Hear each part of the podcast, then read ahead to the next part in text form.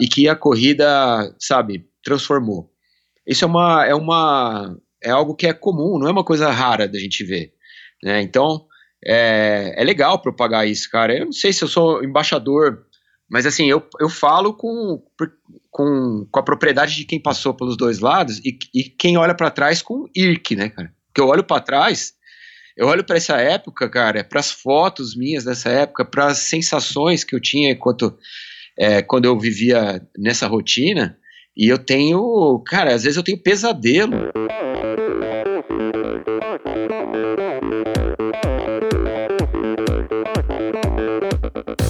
Oi, eu sou a Fernanda Keller. Eu sou o João Amoedo. Sou Poliana Kimoto. Aqui é o Murilo Fischer. Aqui quem fala é Ronaldo da Costa. Olá, sou Henrique Avancini. E, e esse é o Endorfina, Endorfina Podcast. Podcast. Endorfina Podcast. Tamo junto, hein? Sou Michel Bogli e aqui no Endorfina Podcast você conhece as histórias e opiniões de triatletas, corredores, nadadores e ciclistas, profissionais e amadores. Descubra quem são e o que pensam os seres humanos que vivem o esporte e são movidos à endorfina.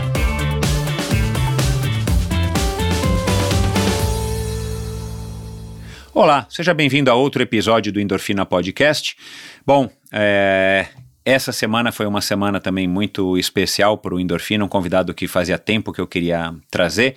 Na semana na segunda-feira, perdão, o episódio anterior ficou José Rubens Delia. Se você não conhece a história desse, desse treinador, desse cara aí excepcional com conhecimento é, vasto a respeito de treinamento, é, vai lá e ouve um episódio muito bacana com um cara aí que hoje está à frente da Pilotec, que é uma, uma empresa, uma um, um centro de treinamento para pilotos de corrida, mas que teve uma ligação aí bem forte com o ciclismo, com o triatlon também, aí no final dos anos 80, começo dos anos 90, é, também com a corrida. Então, se você quer conhecer uma história legal, diferente, interessante, vai lá e ouça o episódio com José Rubens Delia. E no episódio de hoje, um cara aí com, com uma história fantástica, uma história não tão, não tão longa, mas é, nem por isso deixa de ser é, interessante. O Gustavo Maia, um, um, um criador de conteúdo um influenciador, um blogueiro, a maneira como você quiser colocar. Esse cara é um sucesso, é uma unanimidade, no, quase uma unanimidade. Vocês vão falar, vocês vão descobrir um pouco é, é, por que, que eu estou falando aqui a respeito dessa quase uma unanimidade. No final a gente vai falar um pouco aí dos haters, uh, que me surpreende, mas enfim, é, eu não entendo de fato, enfim, o que, que leva alguém a se tornar um hater, mas é, vou deixar isso para que vocês ouçam o, o, episódio. Um cara fantástico que está à frente do programa Fôlego, é, que é um canal aí no YouTube que gera conteúdo diariamente e conteúdos super legais, conteúdos bem diferentes do que existe por aí.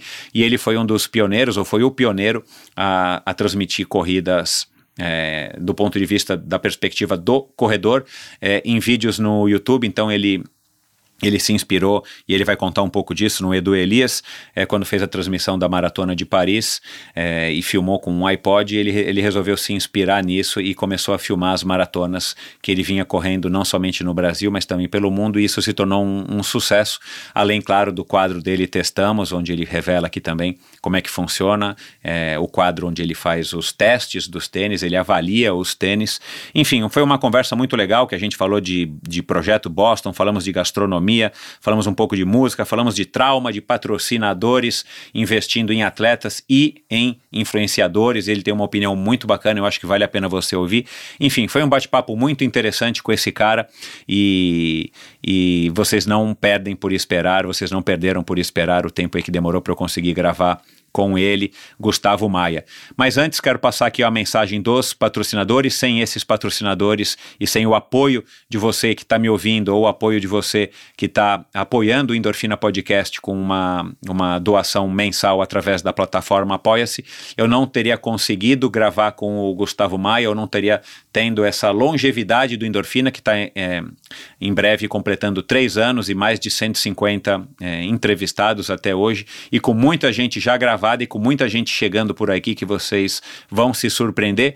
É, então vamos lá, uma mensagem dos patrocinadores. Eu quero agradecer a Bovem Energia. Bovem é uma comercializadora, gestora e geradora de energia, assim como para os meus convidados para a Bovem, energia é um assunto muito sério. Uma empresa sólida e confiável, com profissionais experientes e treinados para lhe oferecer agilidade no atendimento, robustez e competência na condução dos negócios. A Bovem é uma empresa que eu conheço aí desde a formação dela, uma empresa que tem também no, no seu DNA o esporte e em breve, como eu tenho falando aqui já venho falando aqui em alguns episódios, é, eu vou ter uma novidade muito legal ainda para quem está né, somente em São Paulo, mas uma novidade bem interessante. Então aguarde, já já eu trago novidades a respeito aí da iniciativa da Bovem e saiba mais a respeito da empresa em bovem.com.br. De energia, a Bovem entende. E agora um depoimento de, um, de uma cliente da Seven Sherpas, que é um patrocinador aí mais recente do Endorfina, mas não menos interessante, é uma empresa aí do meu amigo Christian Kittler, que tem como lema explorar o mundo praticando esportes. Vamos ouvir aqui agora o que diz a Roberta Alvarez. Meu nome é Roberta e eu fiz uma viagem incrível com o time Seven Sherpas durante um feriado em 2016. Eu fui sozinha e essa experiência superou todas as minhas expectativas. Eu fui para San Diego, eu fui nadar, pedalar e correr com eles, e foi a melhor experiência com viagens e esporte que eu já tive. Foi incrível pelo profissionalismo do time, a experiência deles do, nos esportes, a organização da viagem, logística, agenda enfim, toda a parceria. Minha viagem foi incrível, pois neles eu encontrei uma oportunidade de receber um tratamento VIP, personalizado e praticando os esportes que eu mais gosto. Todo o nosso programa é, de quatro dias, que foi dentro do feriado, foi bem elaborado e planejado em conjunto com antecedência. Sempre tive a impressão que tudo foi feito com muito carinho e, e muita atenção, muito cuidado. Sozinho ou acompanhado para curtir ou treinar ou competir, sem dúvida, é algo que os amantes dos esportes deveriam experimentar. O grande diferencial do Seven Sherpas, na minha opinião, é a união de um time incrível, proporcionando essas experiências únicas em meio às mais belas paisagens. Eu mal posso esperar para repetir a experiência, dessa vez acompanhada da minha família. Bom, é isso, pessoal. A Seven Sherpas é exatamente isso que a, que a Roberta muito bem, muito eloquentemente conseguiu passar aí através desse depoimento dela. É uma empresa com sede na Califórnia. O Christian se mudou aqui do Brasil. Bom, na minha opinião, ele fez uma escolha acertada. É, para a Califórnia com a família dele. E é uma empresa que é especializada em experiências esportivas e nos destinos mais top do mundo, com roteiros exclusivos desenhados por experts em viagens e esportes, o Christian, inclusive. Além do calendário de viagens programadas, a Seven Sherpas tem como grande diferencial os day rides em mais de 30 cidades pelo mundo e viagens customizadas para você, sua família ou grupo de amigos. Aliás, já disse isso aqui outro dia, eu tenho alguns amigos que viajam com bastante frequência com o Christian, sempre voltam e voltam, é, voltam para renovar, fazer mais viagens e quando voltam, voltam animados e com muitas histórias para contar.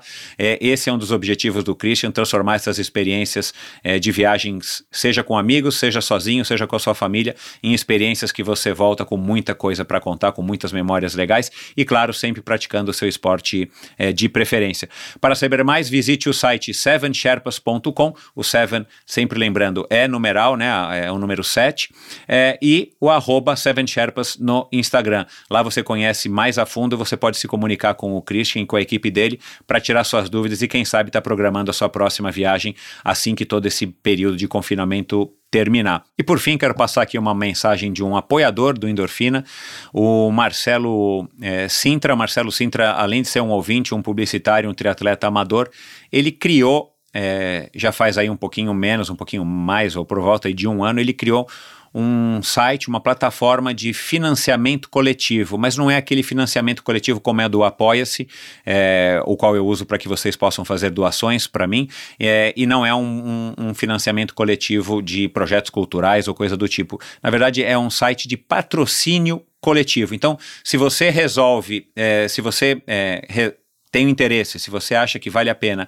investir num atleta, se você curte endorfina, se você curte esporte, se você é um cara que tem condições e quer incentivar um jovem atleta a, a ter destaque, um jovem atleta a poder se dedicar com mais tranquilidade na sua carreira como é, profissional, por enquanto somente de triatlon e de judô, você entra na, no Mosqueteiros do Esporte que é a plataforma que criou o Marcelo Mosqueteiros do Esporte.com.br, e lá você fica conhecendo os atletas que fazem parte aí do, do, do time Mosqueteiros do Esporte, você, a partir de 25 reais, você contribui mensalmente para dar um incentivo para esse atleta, para que ele possa se dedicar e eventualmente ser um grande atleta representando o Brasil em Jogos Olímpicos, representando o Brasil em campeonatos mundiais, representando o Brasil em provas mundo afora e no Brasil mesmo, é, é um grande incentivo que você dá para esses atletas, e aí eu já estou é, começando a discutir isso aqui cada vez mais com, com os atletas profissionais. Eu acho que está na hora da gente tomar as rédeas do esporte brasileiro de uma maneira, é, da, da melhor maneira possível,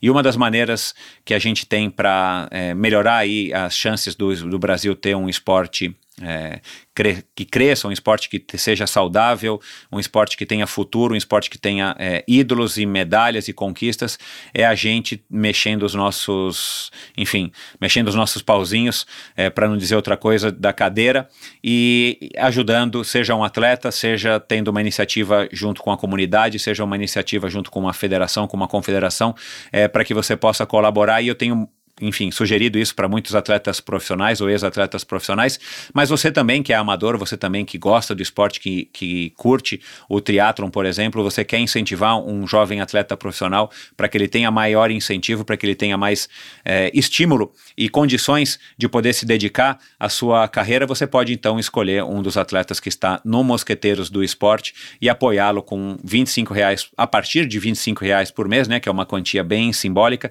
Se você pode fazer essa doação, eu, eu sugiro que você considere.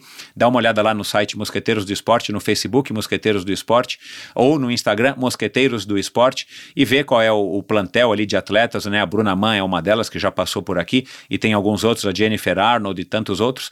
É, e veja, se você acha que vale a pena investir nesse atleta, faça sua contribuição. E de quebra, claro, você tem sempre o benefício de, além de estar tá fazendo bem para um atleta, estar tá incentivando um atleta, quem sabe você está fazendo história, é, investindo num atleta que vai representar a gente aí, é, não nos próximos Jogos Olímpicos, né, que vão ser 2021, mas quem sabe nos Jogos de 2024 em Paris, é, você ainda recebe o benefício, a possibilidade de um clube de descontos com grandes varejistas de esporte, com grandes prestadores de serviço, com pet shops e uma série de de, outras, é, de outros estabelecimentos comerciais, você ganha créditos é, através de descontos. Então, muitas vezes, o Marcelo já me garantiu isso, já fiz aqui uma simulação, você consegue, é, vamos supor, investindo 25 reais por mês para um atleta ou 50 reais por mês de um atleta, você consegue, numa compra, em duas compras, você consegue reaver isso num mês. Então, você tem esse desconto e você pode usar ilimitadamente. Então, é um investimento que você faz. Então, se você vai comprar um tênis, se você vai comprar um material de corrida, se você vai comprar ração para o seu cachorro, ou sei lá, eu não lembro agora de cor todos os estabelecimentos comerciais é, que a Mosqueteiros do Esporte tem é, como parceiros, você às vezes consegue rever é, reaver esse desconto, é, perdão, reaver esse valor que você investiu no atleta em forma desse desconto que você, naturalmente, que você iria já gastar comprando esse produto, é, enfim. Então, dá uma olhada, é uma iniciativa muito legal, uma iniciativa daquelas que a gente olha para trás e fala, cara, como é que eu não tive essa ideia, como é que ninguém teve essa ideia antes? Mosqueteiros do Esporte agora é um apoiador do Endorfina, vamos lá, vamos ajudar o esporte nacional. E agora, um bate-papo interessantíssimo com o maratonista gastro, é, é, é, chefe, gastronomia não, chefe, é, maratonista, metaleiro, fã dos Beatles é, e agora é, corredor de maratona em esteira, Gustavo Maia. Num primeiro momento, sua história se assemelha à de alguns chefes modernos. Depois de alguns anos trabalhando na profissão que escolheu, no caso dele a de jornalista, decidiu mudar radicalmente. Entrou para o ramo de restaurantes e foi até dono de uma balada. Aos 30 anos, percebeu que aquela vida o estava deixando infeliz. Resolveu mudar de ares e partiu para Paris para estudar na renomada escola de culinária francesa Cordon Bleu. Ao retornar ao Brasil, realizou seu sonho e abriu um restaurante em pleno Jardins. Tudo ia bem, até que teve a infelicidade de ser baleado numa tentativa de assalto e, menos de um ano depois, ver seu restaurante sofrer um arrastão. Esses acontecimentos foram a gota d'água para fazê-lo querer mudar de vida novamente. A mudança veio da vontade e disciplina para perder 23 quilos e correr uma maratona. Estreou em Nova York em 2010 e de lá para cá 79 maratonas depois, criou uma verdadeira legião de seguidores no seu canal Fôlego no YouTube. Foi o primeiro canal a filmar uma maratona na perspectiva do corredor e estabeleceu um novo padrão para os vídeos que abordam o tema da corrida. Com muito talento e visão, criou um business ao redor da sua paixão, a corrida. Com vocês, o músico frustrado e fã incondicional dos Beatles, Gustavo Lourenço Maia. Seja muito bem-vindo, Gustavo. salve, salve, Michel. Obrigado, cara. Que bacana. Esse texto é fantástico, meu. Que muito bom, obrigado. obrigado. É pela pesquisa. Muito bom, muito legal. Legal. É, agora acho que está desatualizado, você já correu 80, né? Na verdade, eu fiz a minha maratona 81 Ah, na tá. esteira no domingo Ah. passado. Bom, essa eu perdi. Bom, é. Então vamos lá. Tá desatualizado, são 81 maratonas, agora em época de Covid. A, a- Foi a tua primeira maratona na esteira? Cara, foi minha primeira maratona da esteira. Eu achei que, que ia ser fácil. Aham. E vou te falar que foi uma das mais difíceis da minha vida, porque não só por conta de tudo que a gente está vivendo, aí não estamos treinando direito, né? Estamos treinando com adaptações, mas é extremamente enfadonho, né? Ficar quatro horas em cima de uma esteira e muito chato, muito complicado para a cabeça, você tem que estar muito forte mesmo para conseguir completar e, e também rebotes musculares diferentes, sabe, do que eu Claro. estava acostumado a ter Claro. é, as costas. Então eu tive um pós-prova bem dolorido, cara. Mas valeu, tá feito. E, te- e teve, e teve alguma coisa que foi legal? Assim, uma coisa que você falou, cara, isso aí pelo menos tem uma vantagem, ou tem mais de uma vantagem? Ah, tem, tem, teve várias coisas. Eu nunca tinha corrido uma maratona na Páscoa, que era uma data que a minha mulher nunca deixou eu estar viajando. Eu estar viajando para correr, ela sempre me obriga a estar em casa na Páscoa, então foi minha primeira maratona na Páscoa. Foi a primeira maratona que eu corri é, cercado da minha família também. Então eles foram meu staff, buscar água, buscar suplemento, é, filmaram. Eu, eu- eu trans- também foi a primeira maratona que eu transmiti ao vivo. Eu transmiti Ah, ótimo, Fiz claro. uma, fiz uma transmissão de quase quatro horas pelo Instagram. A gente teve que ir trocando de conta, porque chegava no limite do- de uma hora. Exato. Eu tinha que ir trocando. Não, foi demais, foi, foi muito legal. E por conta da- das circunstâncias do que a gente está vivendo hoje, eu acho que ela foi super emblemática, assim, também. Era, era uma. Eu, eu queria completar mais uma maratona, porque eu tô, sigo aí na, na busca da 90 lá em Nova York, torcendo para tudo, pra que tudo seja confirmado, né? Até lá. E, então esse tempo parado foi, foi excelente, porque eu pude pelo menos matar mais uma aqui e, e seguir o plano. Legal. É, eu quero saber o que, que você acha, é, enfim. Primeiro, como é que você está reagindo? Você já falou aí um pouco, mas o que, que você acha principalmente do que vai acontecer é, pós-Covid é, e talvez durante ainda esse nosso período de quarentena forçado? Eu, sinceramente, acho que não vai ter Nova York esse ano, acho que não vai ter o Ironman do Havaí esse ano, é a impressão que eu tenho, mas a gente, vou guardar esse assunto para depois, assim a gente prende o pessoal aqui na audiência até o final do programa, né, vou copiar aqui a técnica do, do Faustão, né, sempre, sempre põe a melhor atração no último bloco, né, é, as, a- as pegadinhas lá do Faustão nunca vem no primeiro bloco, então vamos segurar o pessoal aqui ouvindo a gente para depois eu, eu quero trocar uma ideia com você, ouvir sua opinião a respeito do, do futuro da corrida no mundo pós Covid e eu já tenho algumas, algumas teorias, mas eu queria ouvir de um especialista como você, ainda mais um, um especialista no sentido de estar gerando conteúdo, de estar cobrindo eventos e tal. Mas vamos lá. Cara, é, Boston 2021 está programado para 20 de abril, né? Se eu não me engano. É, essa eu acho que vai acontecer. Tomara que aconteça. Como é que foi, cara, essa, essa, essa classificação? Para quem acompanha o teu canal Fôlego, sabe que você estava em busca dessa, dessa, dessa classificação, né? Era talvez o teu maior objetivo aí até agora. E, e tem uma liga, você tem uma ligação emotiva com Boston, né? Por causa da tua, da tua irmã e tal, que estava lá no dia do, do, no, no fatídico atentado. É, como é que você está encarando agora esse momento? Você está fazendo a contagem regressiva? Você falou agora de correr Nova York esse ano, que vai ser a nonagésima, se tudo der certo. É, mas como é que você está encarando esse, esse objetivo Boston 2021? Ah, Michel, eu tô super é, apreensivo com tudo que tá acontecendo, porque é, Boston foi remarcada para 14 de setembro nesse ano, né? É, a, a prova seria amanhã. Amanhã, é. é, a prova seria na segunda, aliás. É agora. Ah, E aí, verdade. é. Ela seria na segunda-feira, então. é, e eu estaria lá para cobrir só como jornalista, mas ah, quando ela foi remarcada, ela foi remarcada para o dia 14 de setembro. E só que eu acho 14 de setembro cedo, né? Pois Se é. ela, se ela tivesse sido remarcada para, sei lá, final de novembro, final de outubro, talvez é, é, eu tivesse mais tranquilo. Meu maior medo é que essa prova desse ano não aconteça e, e a gente tenha os inscritos Ah, para claro. esse ano remanejados para o ano que vem. Uhum. E se isso acontecer, eles certamente vão vai ter uma mudança no processo de inscrição que teoricamente deveria ser aberto agora em setembro. Uhum. Mas se você tem o direito de participar de Boston 2021, provavelmente você vai ter o direito de participar de Boston 2022 ou você acha que não? Não, eu acho que não, porque na verdade eu ainda não tenho o direito é, de participar de Boston 2021. As inscrições só abrem em setembro. Ah, tá.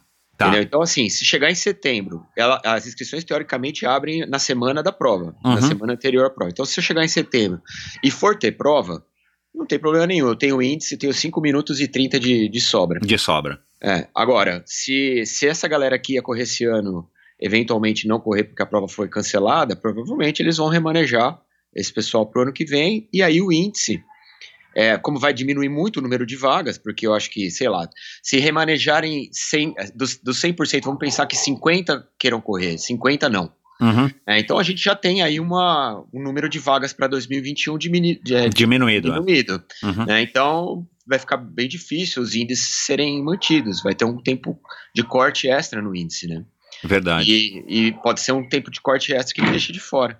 Uhum. Vai ser isso, se isso acontecer, Michel, vai ser uma, uma mais um capítulo dessa história que já dura aí é, quase 10 anos e e bicho, talvez, talvez seja pra eu nunca ir pra essa prova na minha vida. Cara, não, cara, lá. não fala isso, cara.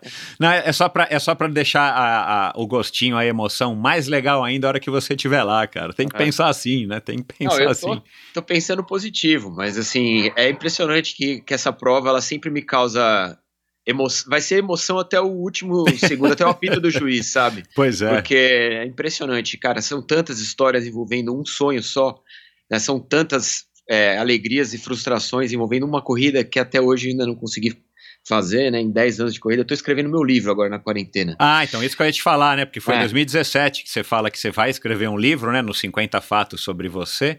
É, E- agora, agora eu tô com tempo. Eu Porra, tô- legal, legal, Então, legal. já tô na página 100, eu já cheguei na Conrads já, que é 2015. Então, eu já, Uau. eu já, fa- já falei sobre Boston, já falei sobre eh, meu Qualify lá em 2013, sobre a bomba, já falei sobre tudo isso. E reviver cada, cada uma dessas etapas, desses, de- desse sonho que era que era repetitivamente frustrado, sabe, na, Uhum. na minha vida, cara, Aham. é um negócio muito louco. E eu tô vivendo mais um capítulo, né, essa expectativa por saber se Boston vai rolar ou não, é mais um Caramba, meu. capítulo dessa novela, cara, que é interminável e que, porra, tá parecendo Dallas, sabe? Dallas. lembro, eu lembro. A Nossa, novela meu. tinha 10 anos de novela. Então, meu, eu- se arrastou por anos, né, meu? Nossa senhora, é verdade, cara. O Earring, sei lá o nome É, do o cara. lá. JR, É. Nossa, você lembrou, cara. É, bom, vamos lá falar um pouquinho aqui agora do, do, do Gustavo. Ah, você é, nasceu, né, em, em Jundiaí. é, passou aí boa parte da tua infância, a tua infância inteira, você tem essa ligação forte também com a, com a música, o heavy metal, né? Você é fã incondicional dos Beatles. Fala um pouquinho da tua infância, dos esportes e dessa tua relação com a música e se houve ou se há alguma relação direta entre música e esporte. É. É, eu nasci em Campinas, na verdade, Michel. Eu, eu, ah, tá. Eu nasci em Campinas e mudei pra Jundiaí quando eu tinha um ano de idade. Meus pais, res- eles eram médicos na Unicamp e resol- resolveram mudar pra Jundiaí. E aí eu mudei pra cá. Passei minha infância inteira aqui. E eu adoro Jundiaí, cara. Uma cidade incrível pra morar. E tive uma infância no, de, de chácara, cara. A gente morava em chácara. Nossa, Então eu- delícia. É, fui criado, com, sabe, chupando laranja no pé, é, galinheiro, pegando amora no pé pra minha avó fazer geleia. Era um troço, assim, bem, bem raiz, assim. Aham. E a gente sempre pratiquei muito esporte, sempre joguei bola, joguei tênis. Eu joguei tênis bem, cara. Eu cheguei a jogar, terce- eu fui, eu fui terceira classe de tênis, que é um Legal. que é um esporte, cara, que eu me dediquei muito tempo, assim, eu não tinha muita cabeça pra jogar tênis, eu me perdia na hora do- das definições, mas era um esporte que eu, que eu até hoje eu adoro prat- praticar. E a música também sempre teve presente, cara, na minha vida, porque meu pai era um colecionador de vinil, de disco de vinil, e ele deu essa coleção pra mim. quando ele mudou da, casa para um apartamento pequeno, não cabia mais tudo aquilo, ele falou assim: ó, vou te dar toda a minha coleção. Então tem, eu tenho uma coleção de quase 3 mil discos de vinil, Uau. com tudo, com tudo que você pode imaginar. E meu pai era muito fã de Beatles e, e muito fã de MPB, é, da MPB mais, mais. A primeira MPB, né, Sim. cara? Tipo, ali da década de 50, 60, 70. E, então eu tenho muito material disso. E aí isso despertou em mim a vontade de aprender instrumentos, de tocar. Então eu toco basicamente todos os instrumentos. Autodidata. É, eu, eu, a minha irmã era pianista, então a gente tinha um piano em casa, eu tocava o piano da minha irmã, aí eu comprei um violão, aí eu teve uma época que eu fiz aulas de clarinete, depois eu aprendi a tocar sax, aí eu vendi o sax para comprar uma bateria. Eu era, eu era assim, era de época, cada época eu ia, eu me dedicava a um instrumento. Então eu sei tocar razoavelmente bem é, todos os instrumentos assim de que compõem uma banda, por exemplo. É uma banda de um homem só. É, e você sabe, cara, que eu tenho investido nisso na, na quarentena. Eu comprei uma mesa de som nova e eu tenho Ah. gravado é, músicas inteiras. Você É, tocando todos eu os, instru- eu os tocando instrumentos. Todos os instrumentos, é. E é Que muito legal. legal, É, é uma delícia fazer isso. Uma terapia, cara. É muito bacana. Que legal, cara. Que bom, olha lá. o- a, a- a quarentena, né? Tá todo mundo dizendo isso, mas é, e é a pura verdade. A gente tem que se ocupar com coisas, ah, enfim. Primeiro para que a gente se distraia, né, para que a gente não enlouqueça, e, e é uma oportunidade da gente, da gente aprender novas coisas e, ou res- é, retomar coisas que estavam, habilidades nossas que estavam adormecidas, né, o que é o, que é o teu caso. Bom, aí você é, cresceu, escolheu fazer jornalismo, influenciado por o que que você resolveu fazer jornalismo? Ah, e só um paralelo. Você jogava tênis, curtia música e tudo mais, mas o esporte ele não tinha um, um papel protagonista na tua vida, né? Além do tênis e tal, ou talvez um, eventualmente um futebol de rua, alguma coisa assim de clube, de escola. Não, eu jogava por diversão, não tinha protagonismo nenhum. Na época da faculdade eu joguei é, pela, pela faculdade, jogos universitários, essas coisas, mas assim, nada. Era para participar, né? É, para participar. Meu pai sempre correu e sempre chamou a gente para correr e eu nunca fui, a minha irmã que ia. Minha irmã ia correr com meu pai e eu ficava em casa. Eu achava aquilo nonsense total. Falava, Por que, que você sai correndo pela rua? É, Para onde, de quem, é, né? que- Para que quê? é essa, né, cara? Não faz sentido nenhum. E sempre falo isso para todo mundo, que a, a minha irmã que é a corredora da família, porque eu aprendi muito depois. Ela, ela corria desde os 15, 14, 15 anos, já corria com meu pai. Legal. É, eu, na a minha escolha inicial não foi o jornalismo. Eu, eu, eu primeiro fiz faculdade de História. ah, eu que- tá certo. queria é, eu vi no vídeo, é. Eu queria fazer faculdade de História, porque eu, acha, eu, é, eu adoro História, então eu tenho um puto envolvimento. E na época eu tinha tido aulas no, no, no colegial com um professor que era maravilhoso de História. E o cara, o cara é, me influenciou demais, assim. Eu falei, eu vou fazer faculdade de História. Então eu entrei na História, aí eu fiz dois anos, e aí eu me decepcionei profundamente com o curso e com a politização da, do centro Aham. acadêmico e da história de você ter que se posicionar politicamente. Era o que era uma- Unicamp? Era PUC, Ah, tá. São Paulo. É, a PUC, ah, a PUC é super politizada, né? Minha esposa fez jornalismo na PUC. é. É, então, eu morava ali, do lado do corredor do jornalismo, eu morava na Monte Alegre. Ah, legal. E, e aí eu fazia história no prédio velho e, cara, eu, eu adorava o curso, mas eu detestava ah, o clima, sabe? Então, aí eu falei assim, ah, vou prestar outra coisa. Ah, e aí fiquei na dúvida do que eu ia fazer, não sei o que. Falei, ah, vou fazer jornalismo, porque eu acho que é uma coisa que eu consigo depois, eventualmente, enveredar para escrever um livro, para, sabe? Eu acho que eu uni, uni a história com o jornalismo eu tinha um caminho que, que, que seria interessante para mim. Só que eu me apaixonei pelo jornalismo e larguei a faculdade de história, porque é, o jornalismo me abriu é, os olhos para uma outra realidade. Assim, eu, poder, eu podia muito bem é, é, falar sobre fatos históricos e assuntos históricos e pesquisa histórica dentro do jornalismo. Isso era, era algo que, meu, e eu não precisava conviver com a galera que eu não queria, saca? Eu não queria participar daquele, daquela politização. Uhum. E aí você acabou, enfim, trabalhando, fazendo um pouco da tua vida nesse começo de carreira aí no, no jornalismo, né? Aliás, você tem é, umas passagens é, interessantes com relação àquela capa da Isto É que você cita, né? Da morte do Mário Covas e tudo mais. E aí, de repente, você resolve enveredar para uma coisa completamente distinta, que é balada, restaurante e tudo mais. Conta também como é que, como é que Cara, um cara que queria ser historiador, aí vai fazer jornalismo, é legal, ainda tem aí alguma coisa que você fala, bom, dá pra, né, como você acabou de dizer. E de repente você vai para alguma coisa completamente, uh, enfim, antagônica à, à é. história, principalmente, e jornalismo. Cara, eu quando, quando eu entrei na Isto É, eu era um foca, né? Eu era, tipo, recém-formado. Uhum. E, e eu entrei numa editoria dentro da Isto É, que era a editoria de gente, que é aquela editoria que, que, que fala de fofoca. Uhum. Sabe? Que, que, quem beijou quem, aonde, etc. Aquela coisa que, não, que é, é uma página da revista. É. E eles, existia uma vaga para eu para esse cara virar, sair de estagiário e virar é, contratado. E eu me, me apliquei para essa vaga. Então eu trabalhava na balada. Eu, tipo, eu chegava na, na Isto É às três da tarde, pegava o fotógrafo e a gente ia para as baladas, cara. Eu ficava até as quatro horas da manhã. Pra, eu era jornalista de fofoca. é. Aí eu chegava às, às, três horas da manhã em casa, escrevia o que eu tinha que mandar, mandava por e-mail para a revista e dormia. Aí acordava meio-dia e fazia tudo. Eu passei. Era, cara, era, só, era só um trabalho, vai. Você não é, deveria curtir tanto, né? Mas, Enfim. cara, esse, esse trabalho ele me fez abrir os olhos para esse business do entretenimento, sabe? Da, ah, do legal. restaurante. Da, porque, cara, eu, eu acabava indo num restaurante diferente toda noite uma balada diferente toda noite. E no futuro, né, depois de fazer gastronomia na França, eu abriria meu restaurante, mas eu também fui dono de balada, uhum. eu também fui, fui, dono de lanchonete. Era um negócio que eu, que eu curti, sabe? Eu achei legal isso aí. Uhum. mas isso... é um viés que anda paralelo mesmo com as minhas escolhas profissionais, porque era um negócio que, meu, caiu de, caiu no meio, caiu na minha vida sem planejamento nenhum, assim.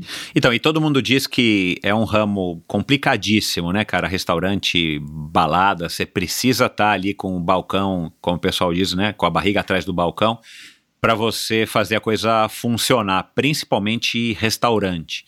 Sim. É, você, você teve esse, essa impressão na tua experiência, para você não foi assim, é, e você, você enfim, também optou isso porque eram oportunidades onde você conseguiria fazer uma grana? Foi mais mesmo por loucura? O que que, o que, que te atraiu, além de você ter vivido esse mundo através aí do, da página dos fuxicos na, na, na época de jornalista?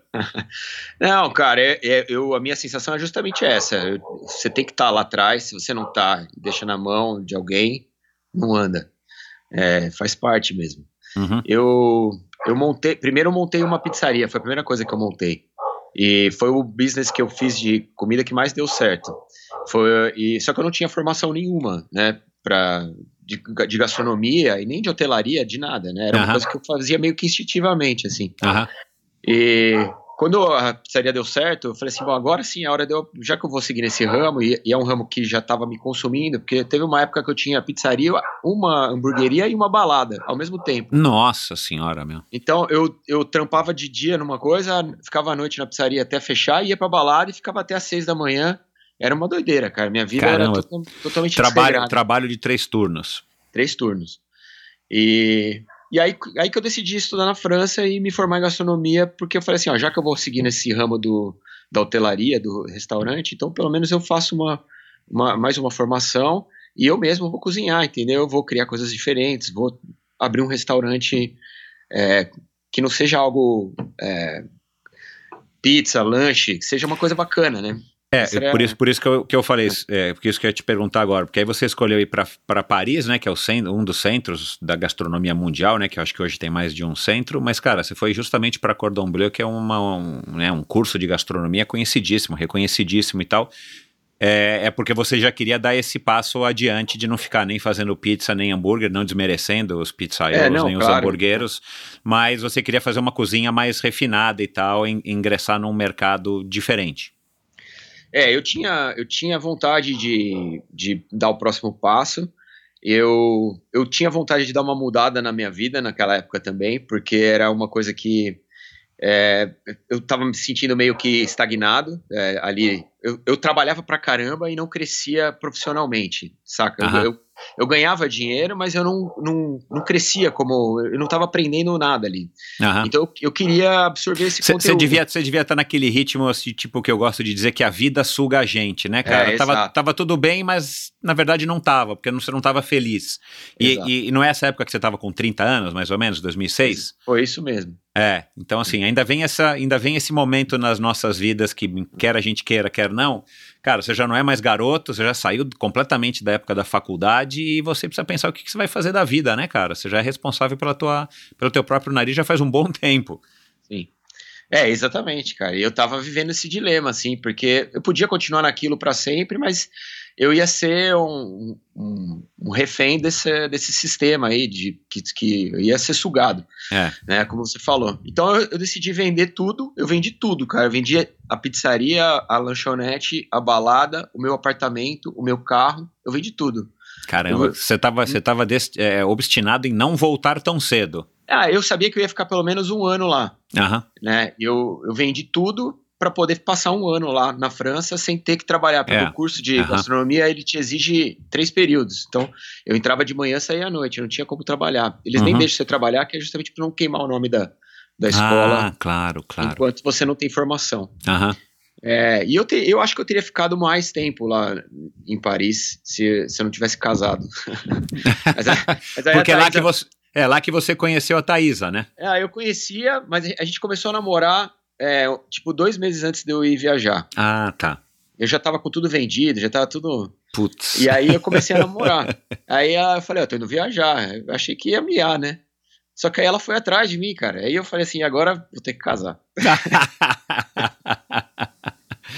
Legal, cara. Bom, e a tua experiência lá, você também falou um pouco, né, nesse teu vídeo, se eu não me engano, né? Você passou um, um ano lá, aprendeu várias línguas, é, lá que você morou também num, trabalhou num porão de um restaurante e tudo mais. Cara, é, o quanto que essa experiência, eu adoro viajar, particularmente, eu sou fã de viagem, eu acho que de fato a gente viajar abre a cabeça e morar fora mais ainda. É, mesmo que esse fora seja no, no Ceará, como também foi o meu caso, morei um ano na Suíça quando era moleque, morei 10 anos no Ceará, abre muito a nossa cabeça. Como é que, como é que voltou o, o Gustavo depois de ter passado esse tempo que, que foi sabático da vida que você levava, né? Porque você jogou fora, jogou pro ar, na verdade, tudo que você estava fazendo aqui. é, e você passou um ano lá estudando e, e ralando de fato para perseguir um sonho, o que não deixou de ser um ano também que você deu uma, uma aliviada de tudo que você vinha fazendo. Como é que voltou o Gustavo depois desse- dessa temporada lá na França? Ah, completamente transformado. Foi um ano, foi o melhor ano da minha vida, disparado. É, em termos de, de aproveitar o que a vida tem para te oferecer, conhecer gente, é, é, é, aprender, né? Aprendi muito, cara. Eu aprendi, ah, meu, minha, aprendi línguas assim, é, o francês e o inglês entraram na minha vida para sempre, né? Porque você muda de patamar a hora que você- a hora que você mora fora, né? Em termos de línguas. Mas aprendi muito mais do que isso, né? É, culturalmente também. Eu fiz amigos que são amigos meus até hoje, que eu falo toda semana. Tem amigo meu, eu tenho amigo na Espanha, na Itália, na China, na Coreia, tenho amigo de, do mundo inteiro, porque a gente Legal. que, que estudava lá, que foi estudar lá no ano que eu estudava. E mas o que eu mais aprendi, que foi o mais legal, foi me desprender das, da- das posses, sabe? Aham. Eu morei, eu morei num apartamento de 18 metros quadrados. Uau. É, e depois mudei para um de 30. Quando eu mudei para um de 30, eu achava que eu tava numa mansão, cara. De tão, de tão apertado que era o primeiro. E, e quando a gente voltou pro Brasil, cara, eu e a Thaís, a gente voltou para um apartamento aqui que tinha 90 metros, cara. A gente achava aquilo desnecessário, Olha, cara. sabe? Porque Tudo é é- perspectiva, né? tudo é uma questão de perspectiva. Então, eu passei um ano sem carro, eu passei um ano andando de bicicleta, eu passei um ano. é, meu, eu aprendi que, que, a, que a nossa vida pode ser muito feliz sem posses, saca? E aí Uhum. eu, mudou muito minha maneira de enxergar as coisas, cara, esse ano. Legal. E quando eu E- voltei pro Brasil para montar o restaurante, eu também pensei assim. Eu quis montar um restaurante pequenininho, que fosse um negócio assim, sabe, que tivesse 15 mesas, é, que eu coubesse 15 clientes sentados só. Aham. É. Chama É. bistrô, não é? Isso que é, É, o um bistrô, bistrô, definição de bistrô. Aham. Exatamente, é. Era um bistrozinho. E, e, e você veio já com uma reserva de grana, você planejou isso, ou você veio aqui para começar de novo do zero, procurar um sócio, ou você apelou para o pai da Thaisa? não, eu, eu, eu, eu tinha grana guardada, porque eu não gastei tudo que eu tinha vendido antes, eu não gastei tudo na França. É, eu tinha uma, uma grana guardada, eu tive que fazer uns empréstimos para montar o restaurante, porque é caro pra caramba montar um restaurante nos jardins, então é um negócio que é surreal. E não era é. só um restaurante, ele era um bistrô embaixo, mas no andar de cima ele tinha uma pequena escolinha de gastronomia onde eu tinha seis estações de trabalho, que as pessoas podiam ir lá aprender uma receita e cozinhar Legal. mesmo. Então era uma estrutura cara para montar, e aí foi apertado, passei uhum. apertado uhum. nesse primeiro momento. Uhum. Até então, o esporte era só na televisão de vez em quando? Era. A Thaisa corria, e eu não corria, uhum. e eu já tinha participado de uma prova de 5 quilômetros, mas assim, andando, uhum. e estava pesando 100 quilos, é, fumava um maço de cigarro por dia, uhum bebia todos os dias, todo, todo dia. Acabava o expediente, tomava três, quatro cervejas no balcão, tem dia que ia mais. Uhum. E pressão tava 16 por 10 e, e pré-diabético. Caraca, Essa era a minha, meu. minha condição quando eu descobri a corrida. é... Bom, como que você descobriu a corrida? Eu, eu tive, como você falou, eu tive uma. Um, um, fui baleado, né? Numa tentativa de assalto. E uma das coisas que. Que eu fiquei Que com, não foi o um assalto ao restaurante, o restaurante foi um arrastão, né, coitado? É, no restaurante foi, foi um uma arrastão. tentativa de assalto no carro. É, na verdade, cara, foi na porta do meu restaurante aqui em Jundiaí. Primeiro eu montei um restaurante em Jundiaí, aí ele não deu certo, aí eu montei um restaurante em São Paulo. Tá. E eu tava prestes a abrir o restaurante em Jundiaí quando eu fui, quando eu fui baleado, cara. Eu, eu o restaurante eu tinha mandado fazer o sinteco no piso. Uhum. E aí eu fui embora para casa. E à noite eu lembrei que, que a janela estava aberta. E aí eu falei Putz. assim, eu vou voltar lá, vou fechar a janela, senão vai estragar o sinteco. E a hora que eu encostei a, o carro, um carro parou atrás do, do meu, e esses três caras desceram. É, e um cara que veio do meu lado, ele nem me, me rendeu, ele, ele já desceu atirando. Caraca, eu, meu. Eles estavam fugindo de um assalto que eles, eles tinham ah. estavam fugindo da polícia, eles tinham assaltado uma padaria, estavam fugindo da polícia, entraram em Jundiaí para trocar de carro. E, e pegaram eu, você. Me pegaram, eles saindo do, do restaurante. Putz. Eu tomei seis, seis tiros, cara. Eu tomei na, na, na, porta do meu carro, numa distância de um metro, mais ou menos. Uhum. E, e, quatro pegaram na porta, um pegou no meu, no meu pulso, e o outro passou embaixo do meu pescoço e entrou no banco do passageiro. Se tivesse alguém comigo no carro, tinha morrido. Foi bem Caramba, na cabeça. Caramba, meu. E, e aí, cara, eu tive que fazer. Eu fiquei dois meses com o buraco da bala no pulso aberto. Porque... Eles levaram o carro? Você ficou lá estatelado Não, no chão? cara, a hora que eu tomei o primeiro tiro, eu baixei a cabeça e acelerei. Porque eu falei, o cara Nossa, tá tirando em mim, não, não tá pedindo pra eu descer, né? Ele vai me matar. É, aí eu acelerei. E eu nem percebi que eu tinha tomado um tiro até eu cruzar três avenidas para baixo que eu saquei que eu tinha levado um tiro. Uau. A adrenalina tava tão. Claro, é, é. Tão alta que eu não percebi. Aí eu tive que ficar três, é, três meses, dois meses e meio com o buraco da bala aberto, porque eu tava esperando chegar um, um fio para religar os nervos. Nossa, que, Gustavo. Que vinha, vinha dos Estados Unidos. Então eu fiquei esperando esse fio chegar, cara. E aí eu ficava com curativo, tomando antibiótico para não infeccionar. Para não infeccionar, na veia com catéter. Uau. E esse e esse buraco aberto.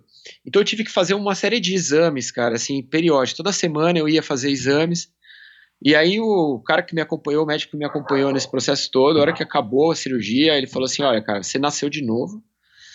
É, e eu acho que está na hora de você começar a pensar em Olha, olha o resultado dos seus exames aqui, desses últimos dois meses. Sua pressão, sua diabetes, sua não sei o quê. Você tem 33 anos, cara. Sabe? 32 anos eu tinha. Você tem 32 anos. Você, quando chegar com 40, você vai ter um infarto, velho. Claro. Né? Você é um candidato fortíssimo. Uau, cara. Bom, acho, e aí... Acho esporte. Aí eu falei assim, ah, vou correr.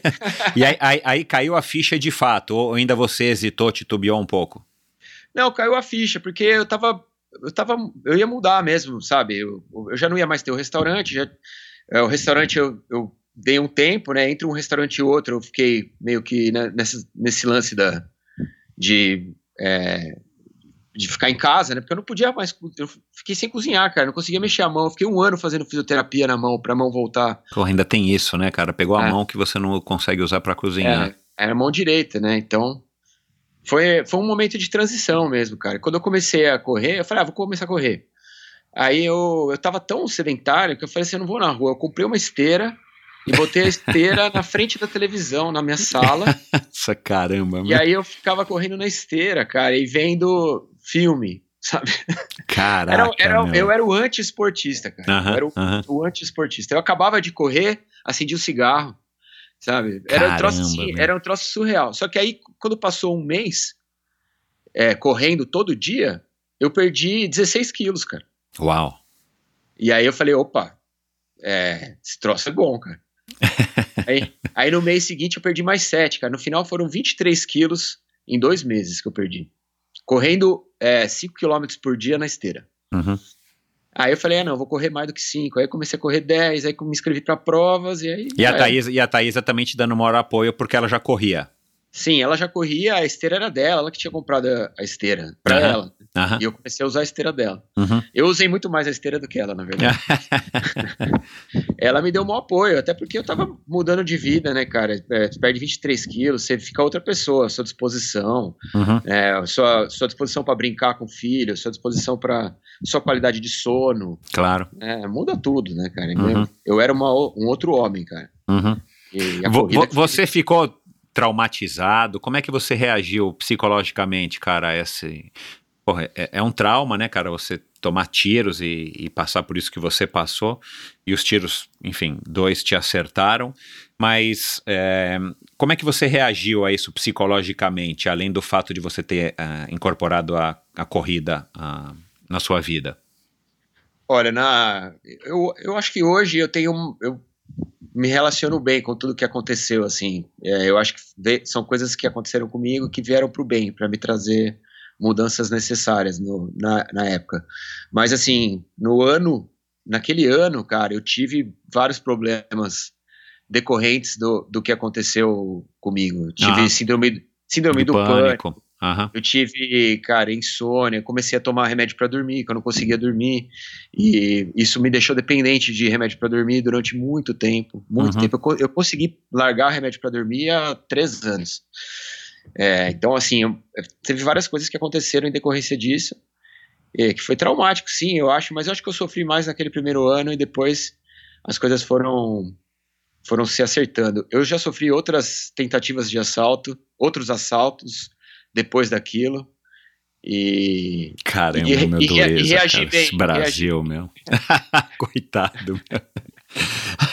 o, o Gustavo, legal dessa tua história, né, cara, e, e para quem acompanha, eu acho que quem não acompanha teu, enfim, a tua trajetória no fôlego deve passar a acompanhar, porque é muito legal. Você, você consegue passar uma mensagem pro teu, pro teu espectador, ouvinte, sei lá como é que fala, teu internauta, pro teu público, né?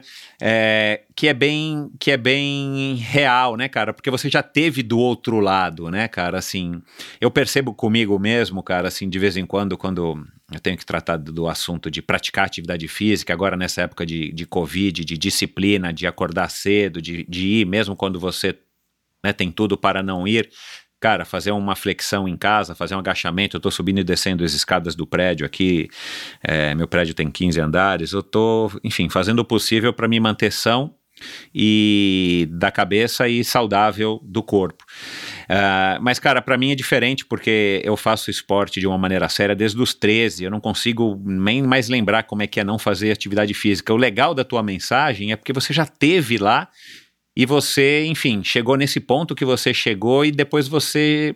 é, que você chegou aí agora, né? Contando aqui pra gente, né? De estar de tá aí, enfim, diabético, é, com obesidade e tudo mais.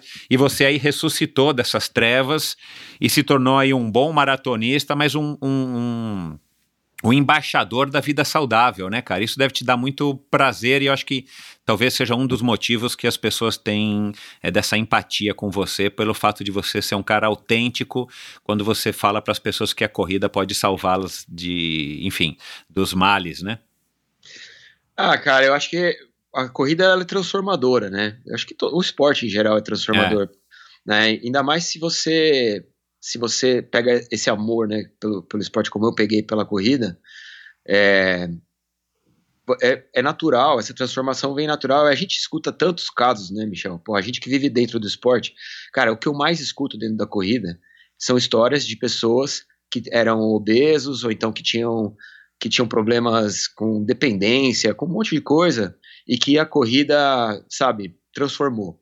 Isso é uma é uma é algo que é comum, não é uma coisa rara da gente ver, né? Então é, é legal propagar isso, cara. Eu não sei se eu sou embaixador mas assim, eu, eu falo com, com, com a propriedade de quem passou pelos dois lados e, e quem olha para trás com IRC, né, cara? Porque eu olho para trás, eu olho para essa época, cara, para as fotos minhas dessa época, para as sensações que eu tinha enquanto é, quando eu vivia nessa rotina, e eu tenho, cara, às vezes eu tenho pesadelo eu acordo no meio da noite achando que tô, meu, enchendo a cara bêbado na rua, fumando e gordo, saca?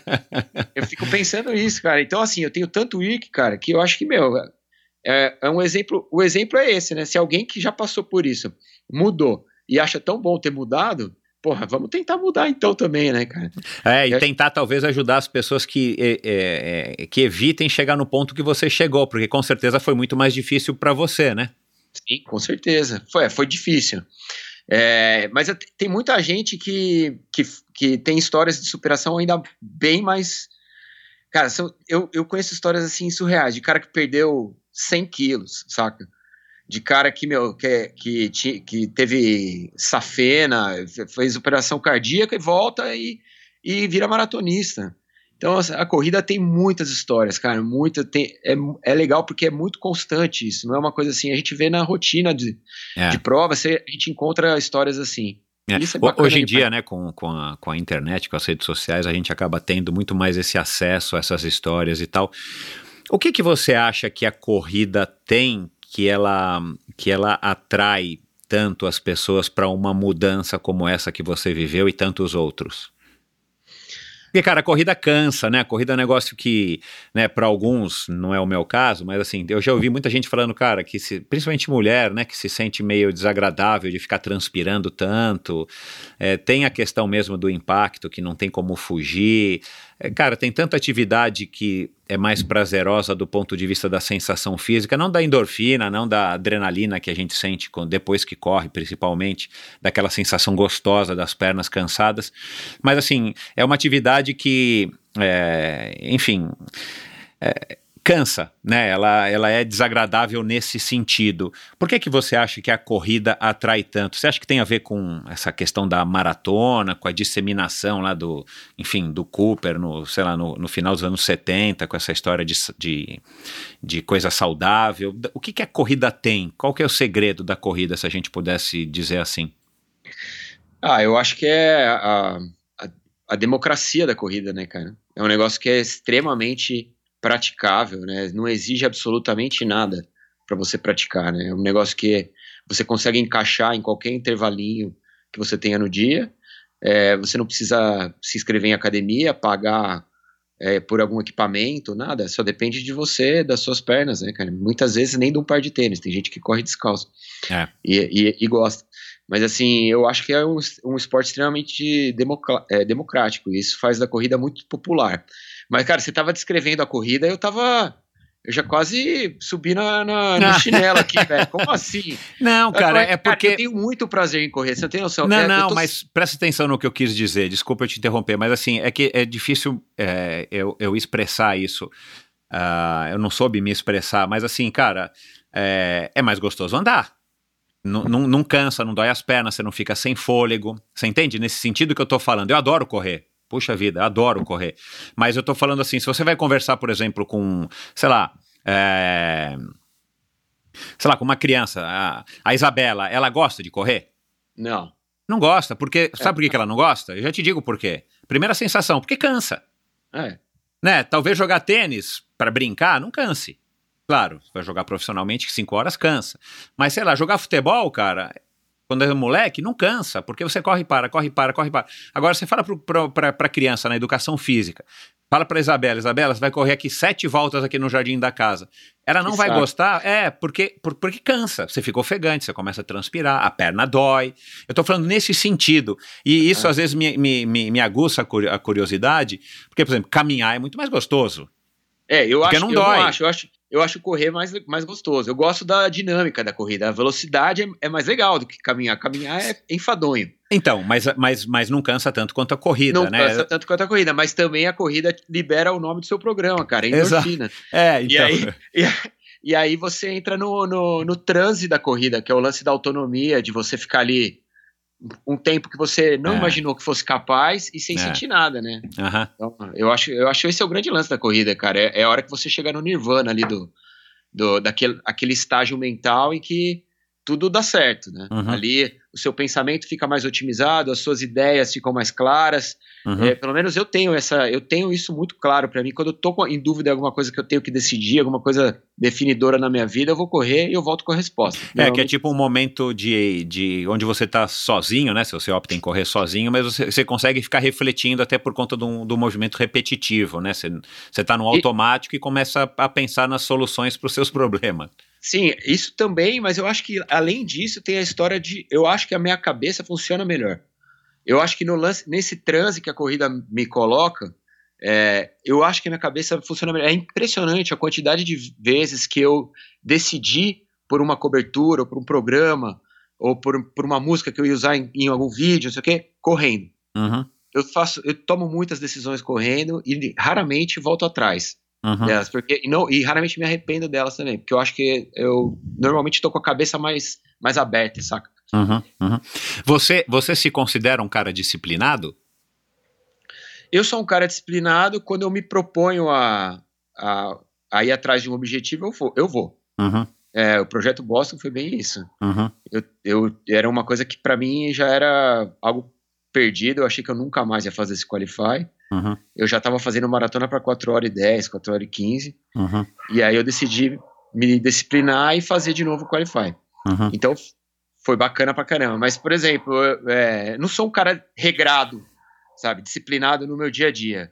Mas quando eu ponho um objetivo, eu vou lá e faço. É. Você, na época que você não corria, você tinha os restaurantes, balada, lanchonete, ou mesmo lá na França e tal. Você é, também tinha esse, esse mesmo enfoque da disciplina ou você era menos ou mais disciplinado? Não, eu era bem menos. Uhum. A corrida me trouxe muito isso. Uhum. É, eu falo isso na, na, minha palestra, cara, que talvez seja, tenha sido a maior aula é, de disciplina que eu tomei na vida, foi completar a minha primeira maratona. E... Que, foi, que foi oito meses depois de você começar de, a de correr. Eu começar a correr, né? é, exato. Porque nada é mais. É, nada depende mais de disciplina do que você é, fazer uma maratona, cara. É você, você precisa abrir mão do, de, dos seus prazeres, você precisa abrir mão de coisas que você curte fazer para acordar cedo, para treinar, para, sabe? E, e, a hora que você passa na linha de chegada, além da realização de você se tornar maratonista e de ver todo aquele treinamento se materializar né, no, numa medalha, é, tem todo o lance da disciplina que você você se sente bem porque você foi disciplinado, uhum. né? Uhum. Então é, é, a recompensa pela disciplina. A corrida me ensinou muito isso. Eu não tinha isso antes da corrida, não. Uhum. Cara, como é que você começou aí tua carreira é, depois dessa maratona de Nova York? Você enga foi engatando, enfim, você incorporou a corrida na tua vida. É, como é que surgiu a oportunidade de você ir para TV e depois, claro, você acabou migrando pro, pro YouTube? Eu comecei a correr, aí comecei a correr maratonas e eu tinha um, tenho um, o meu treinador hoje, o André Savazone, ele também é editor da revista Contra Relógio. Uhum. E ele era meu amigo, meu parceiro de corrida. E quando eu comecei a correr maratonas, ele falou para mim assim, olha, é, você tá indo correr em Chicago, escreve para mim um texto sobre Chicago que eu vou colocar na revista. Ah, já e sabendo aí, que você era jornalista também. Sabendo que eu era né? jornalista. É. Então eu comecei a fazer colaborações para Contra Relógio e e paralelamente eu eu organizei uma corrida de rua aqui em Jundiaí é, durante oito anos. E no primeiro ano que eu organizei essa corrida, foi justamente no ano que eu, que eu tinha me tornado maratonista, etc. E, e aí o cara da emissora de TV, o dono da emissora de TV daqui, ele foi correr a prova. E tinha mais de duas mil pessoas na prova.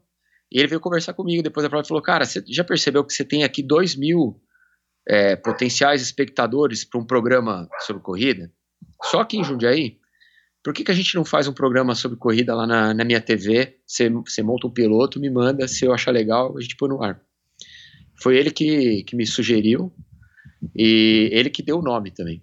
Fôlego. É, na verdade chamava Fôlego 25, porque o, o programa passava no, na, no canal 25. No canal 25. É. E, e Agora, programa- agora, como é que você montou um programa de TV? Como é que você montou um piloto? Com qual experiência?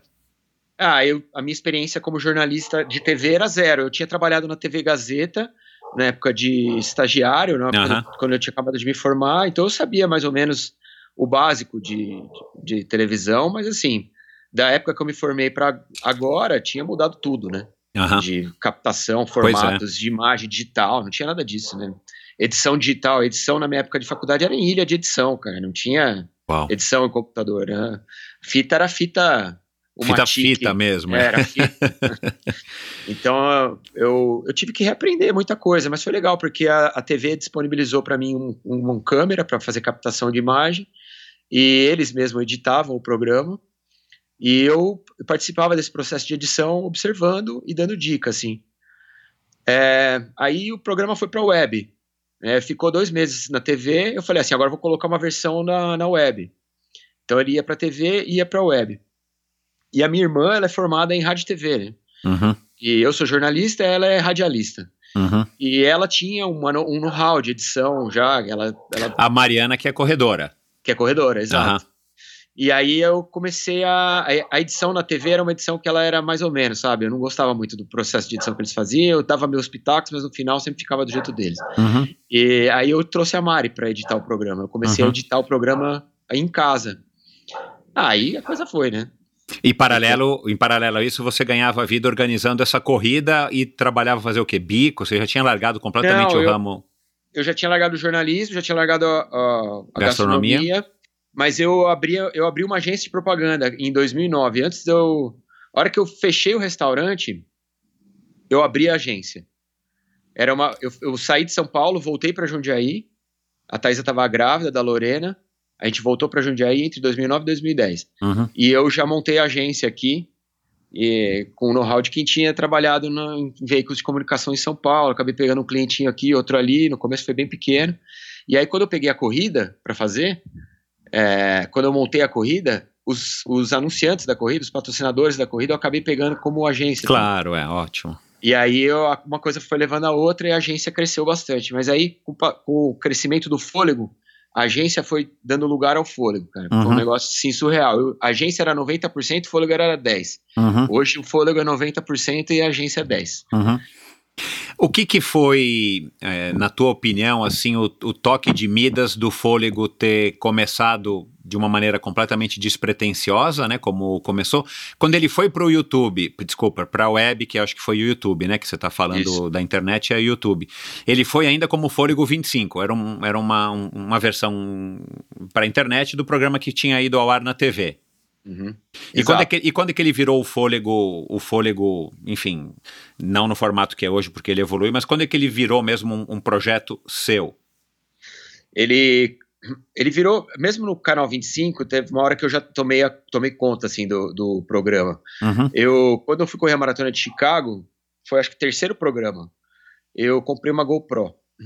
E aí eu tinha visto um vídeo, cara, é legal essa história, eu escrevi, eu pus no livro, tá no meu livro. Eu tinha visto um vídeo do Edu Elias, que é apresentador da Fox Sports aham, hoje.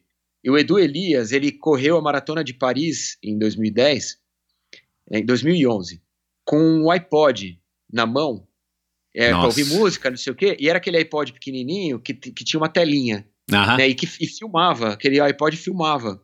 Uau, E aí, quando, quando ele chegou na, no quilômetro 42, antes de passar na linha de chegada, ele puxou o iPod e a filha dele tinha acabado de nascer. Ele pega o iPod e ele fala assim: Ah, filha, tô aqui, vou terminar a minha maratona e eu vou dedicar essa maratona para você. Você não vai saber de nada ainda porque você ainda é um bebê. Mas quando você tiver mais velha, você vai ver esse vídeo do seu pai dedicando a primeira maratona dele para você. E o cara começou a chorar e ele chorava lá e eu chorava aqui, velho. Eu, eu desabei a chorar junto com o Edu Elias, cara. E foi uma matéria que entrou no ar no. no ele era da ESPN, ele entrou no ar à noite, no Jornal dos Esportes. Teve, sei lá, dois minutos. E aí, quando eu vi isso, cara, é, eu falei assim, cara, é isso, é isso que eu tenho que fazer. É, eu vou comprar uma câmera e eu vou filmar as minhas corridas. Entendeu? Vou, vou filmar, vou, enquanto eu corro, eu vou falando com a câmera, vou falando o que eu tô sentindo, vou falando que eu, a minha experiência, como é que foi passar por esse quilômetro, por aquele. E eu fui a primeira pessoa a fazer isso, cara, dentro do, desse mundo da corrida. E foi muito uhum. louco, porque eu, quando eu pus, o, quando eu montei esse programa já, a gente, a gente gravou a primeira vez no, no Bertioga Maresias, na corrida de revezamento. Uhum. E aí, a hora que eu peguei essas imagens, eu coloquei no computador, junto com a Mariana, e a gente colocou a música é, deu sobe som da imagem na, passando na, pela linha de chegada, eu falei assim, ó, pronto. Carruagens é de Fogo foi a trilha? É. Não, não. Era uma, música, era uma música do Killers, cara. E foi muito louco. Eu amo Killers. Era uma música do Killers e eu falei assim, cara, olha o que a gente acabou de fazer, cara. A gente tava colocando imagens de uma corrida e tava lá eu, ela e tinha mais um cara na sala, a gente tava os três assim, cara, ficou muito bom, isso ficou muito bom. E aí nasceu, o Fôlego nasceu nesse dia aí, porque até então ele era um programa de entrevistas, é, eu faz, entrevistava um, entrevistava outro, é, falava sobre técnica de treinamento com um cara que dava treino, sabe? Era um uhum. negócio bem, bem padrão. A hora que eu comecei a correr com a câmera na mão, foi o momento que o fôlego se transformou em fôlego. E, e daí em diante é, virou isso. História. É. É, cara, é, que ano que foi isso daí, Gustavo? Foi 2000 e... 2012. É. Bom, já faz aí oito anos, né? Cara, o programa evoluiu, com certeza tem a curva de, de aprendizado, né? Que, que é muito grande e, e eu acredito que também essa interação que você foi tendo com as pessoas vão também te moldando e, e vendo para onde que você deve seguir. E hoje é, o Fôlego pô, tem vários quadros, se não me engano, são vídeos cinco vezes por semana, né? Ou seis. Testamos os especiais, o Me Gusta, dicas de treino, correndo com a cabeça.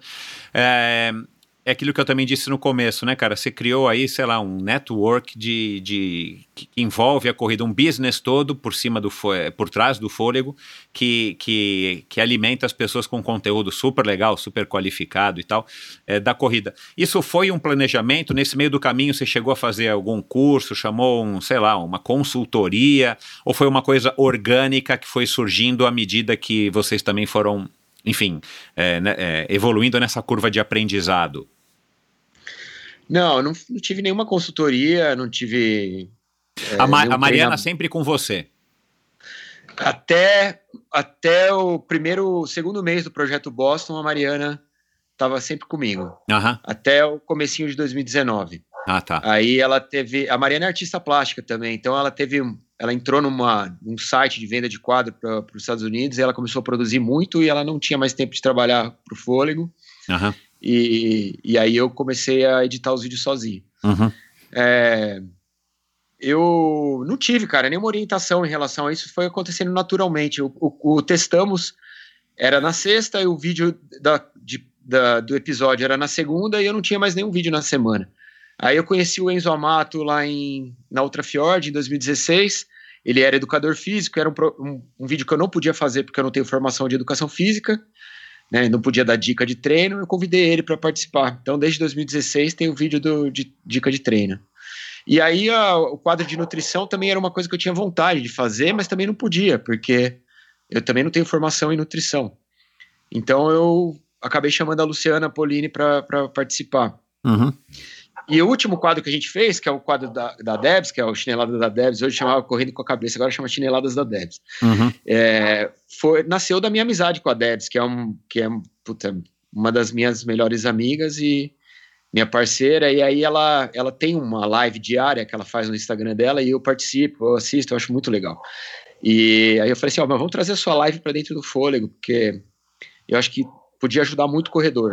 É, a história de você focar no, na, na, cabeça, né? Uhum. E foi o último quadro que a gente fez, cara. E aí ficou um, um quadro por dia, né? E o Me Gusta que, nas, que, que, agora tem de sábado, que é um quadro de que não tem nada a ver com o canal. Provavelmente vai virar um canal paralelo no futuro.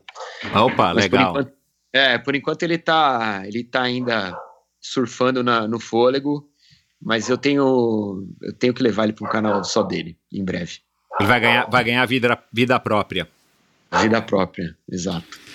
Cara, ah, eu, eu soube, e, e eu vou te dar esse feedback, que eu acredito que você já saiba também, mas eu soube através do pessoal da Garmin do Brasil que você é um cara super conversor, né? Você é um cara que vende. Ah, e, e eles são os teus patrocinadores. O que, que você acha que te dá esse, esse sucesso? Não só como um, um, um bom vendedor, mas, cara, se você vende é porque as pessoas seguem o que você fala, acreditam no que você fala é, e, e, e sentem essa empatia, enfim, essa simpatia com a sua mensagem. Da onde que você acha que veio isso? Era uma coisa que já estava embutida em você, você já percebe isso desde a da tua época aí de, de, sei lá, de faculdade, nos negócios que você teve, você era um bom líder, ou foi uma coisa que, que surgiu, que você foi se descobrindo aí como um, um comunicador, um, um Luciano Huck da corrida?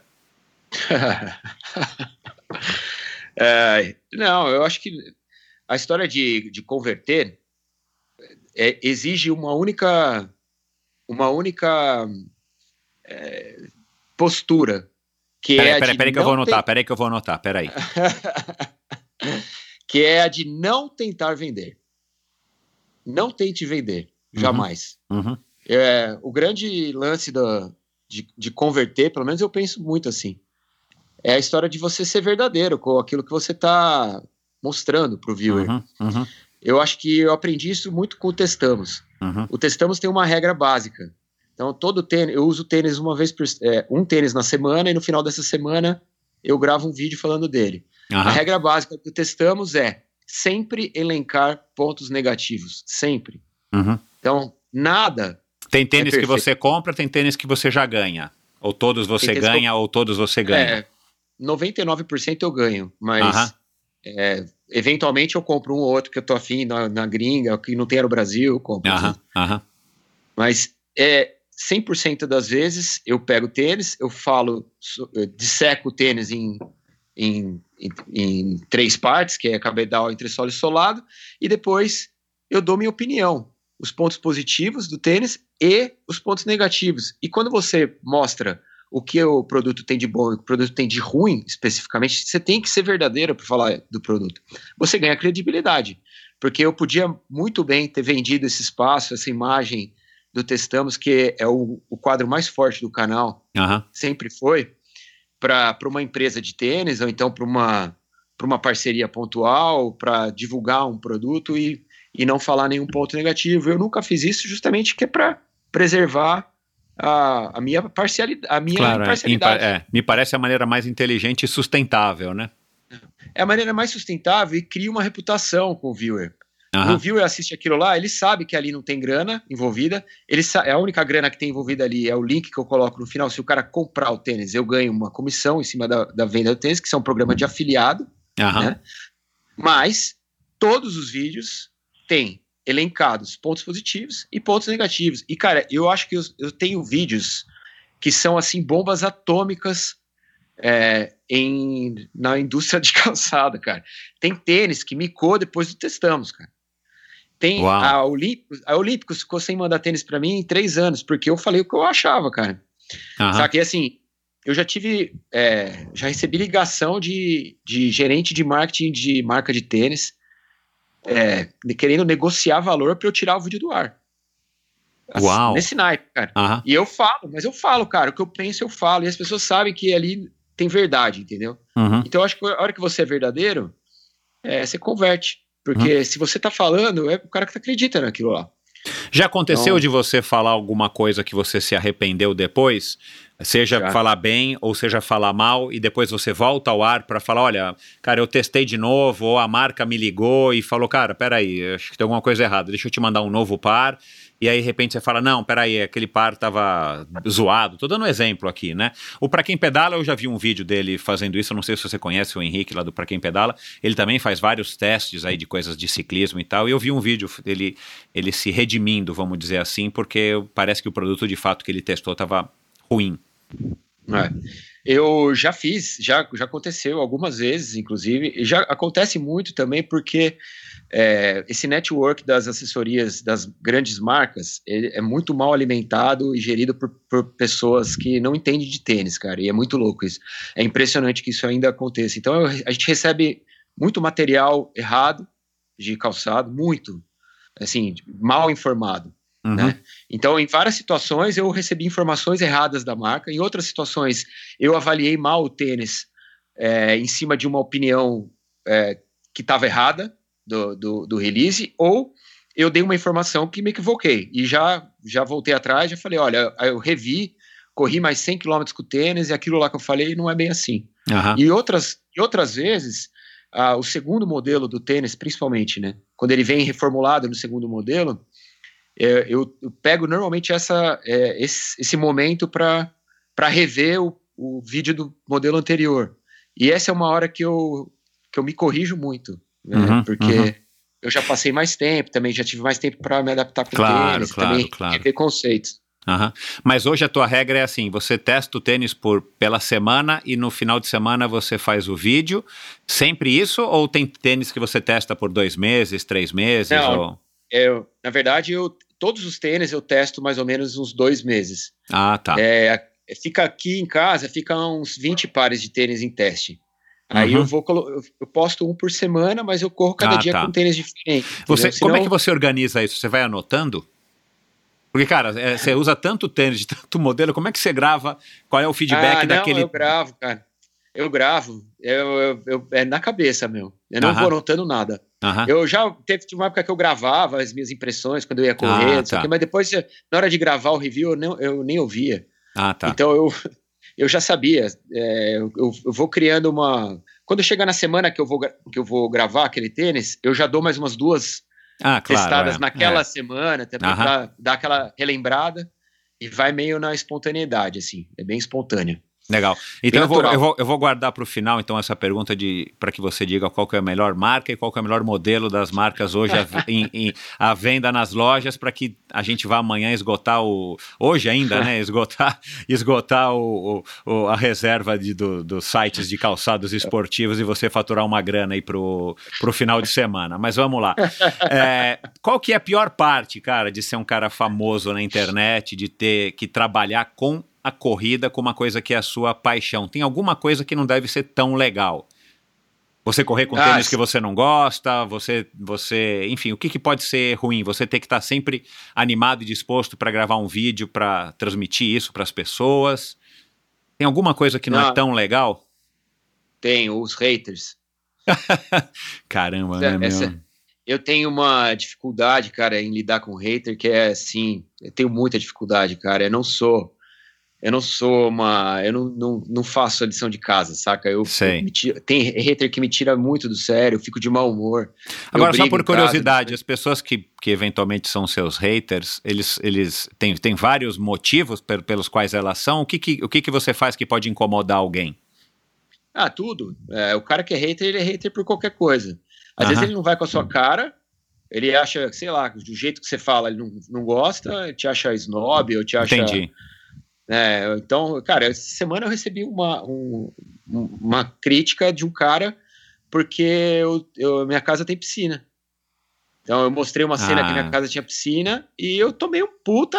O, não, tomei um xingo do cara. É muito fácil gravar vídeo na quarentena numa casa com piscina, não sei o quê. Pô, assim, tem de tudo, cara. Ah, meu Deus do céu. O hater, ele é hater. Ele não tem embasamento pra ser hater. Ele é simplesmente hater. É, simplesmente ele, ele usa a internet como, um, né, um, uma, como um uma escudo, proteção, né? é, uma proteção é. para ele, enfim, dar vazão aí para uma coisa ruim que o cara tem guardado, né?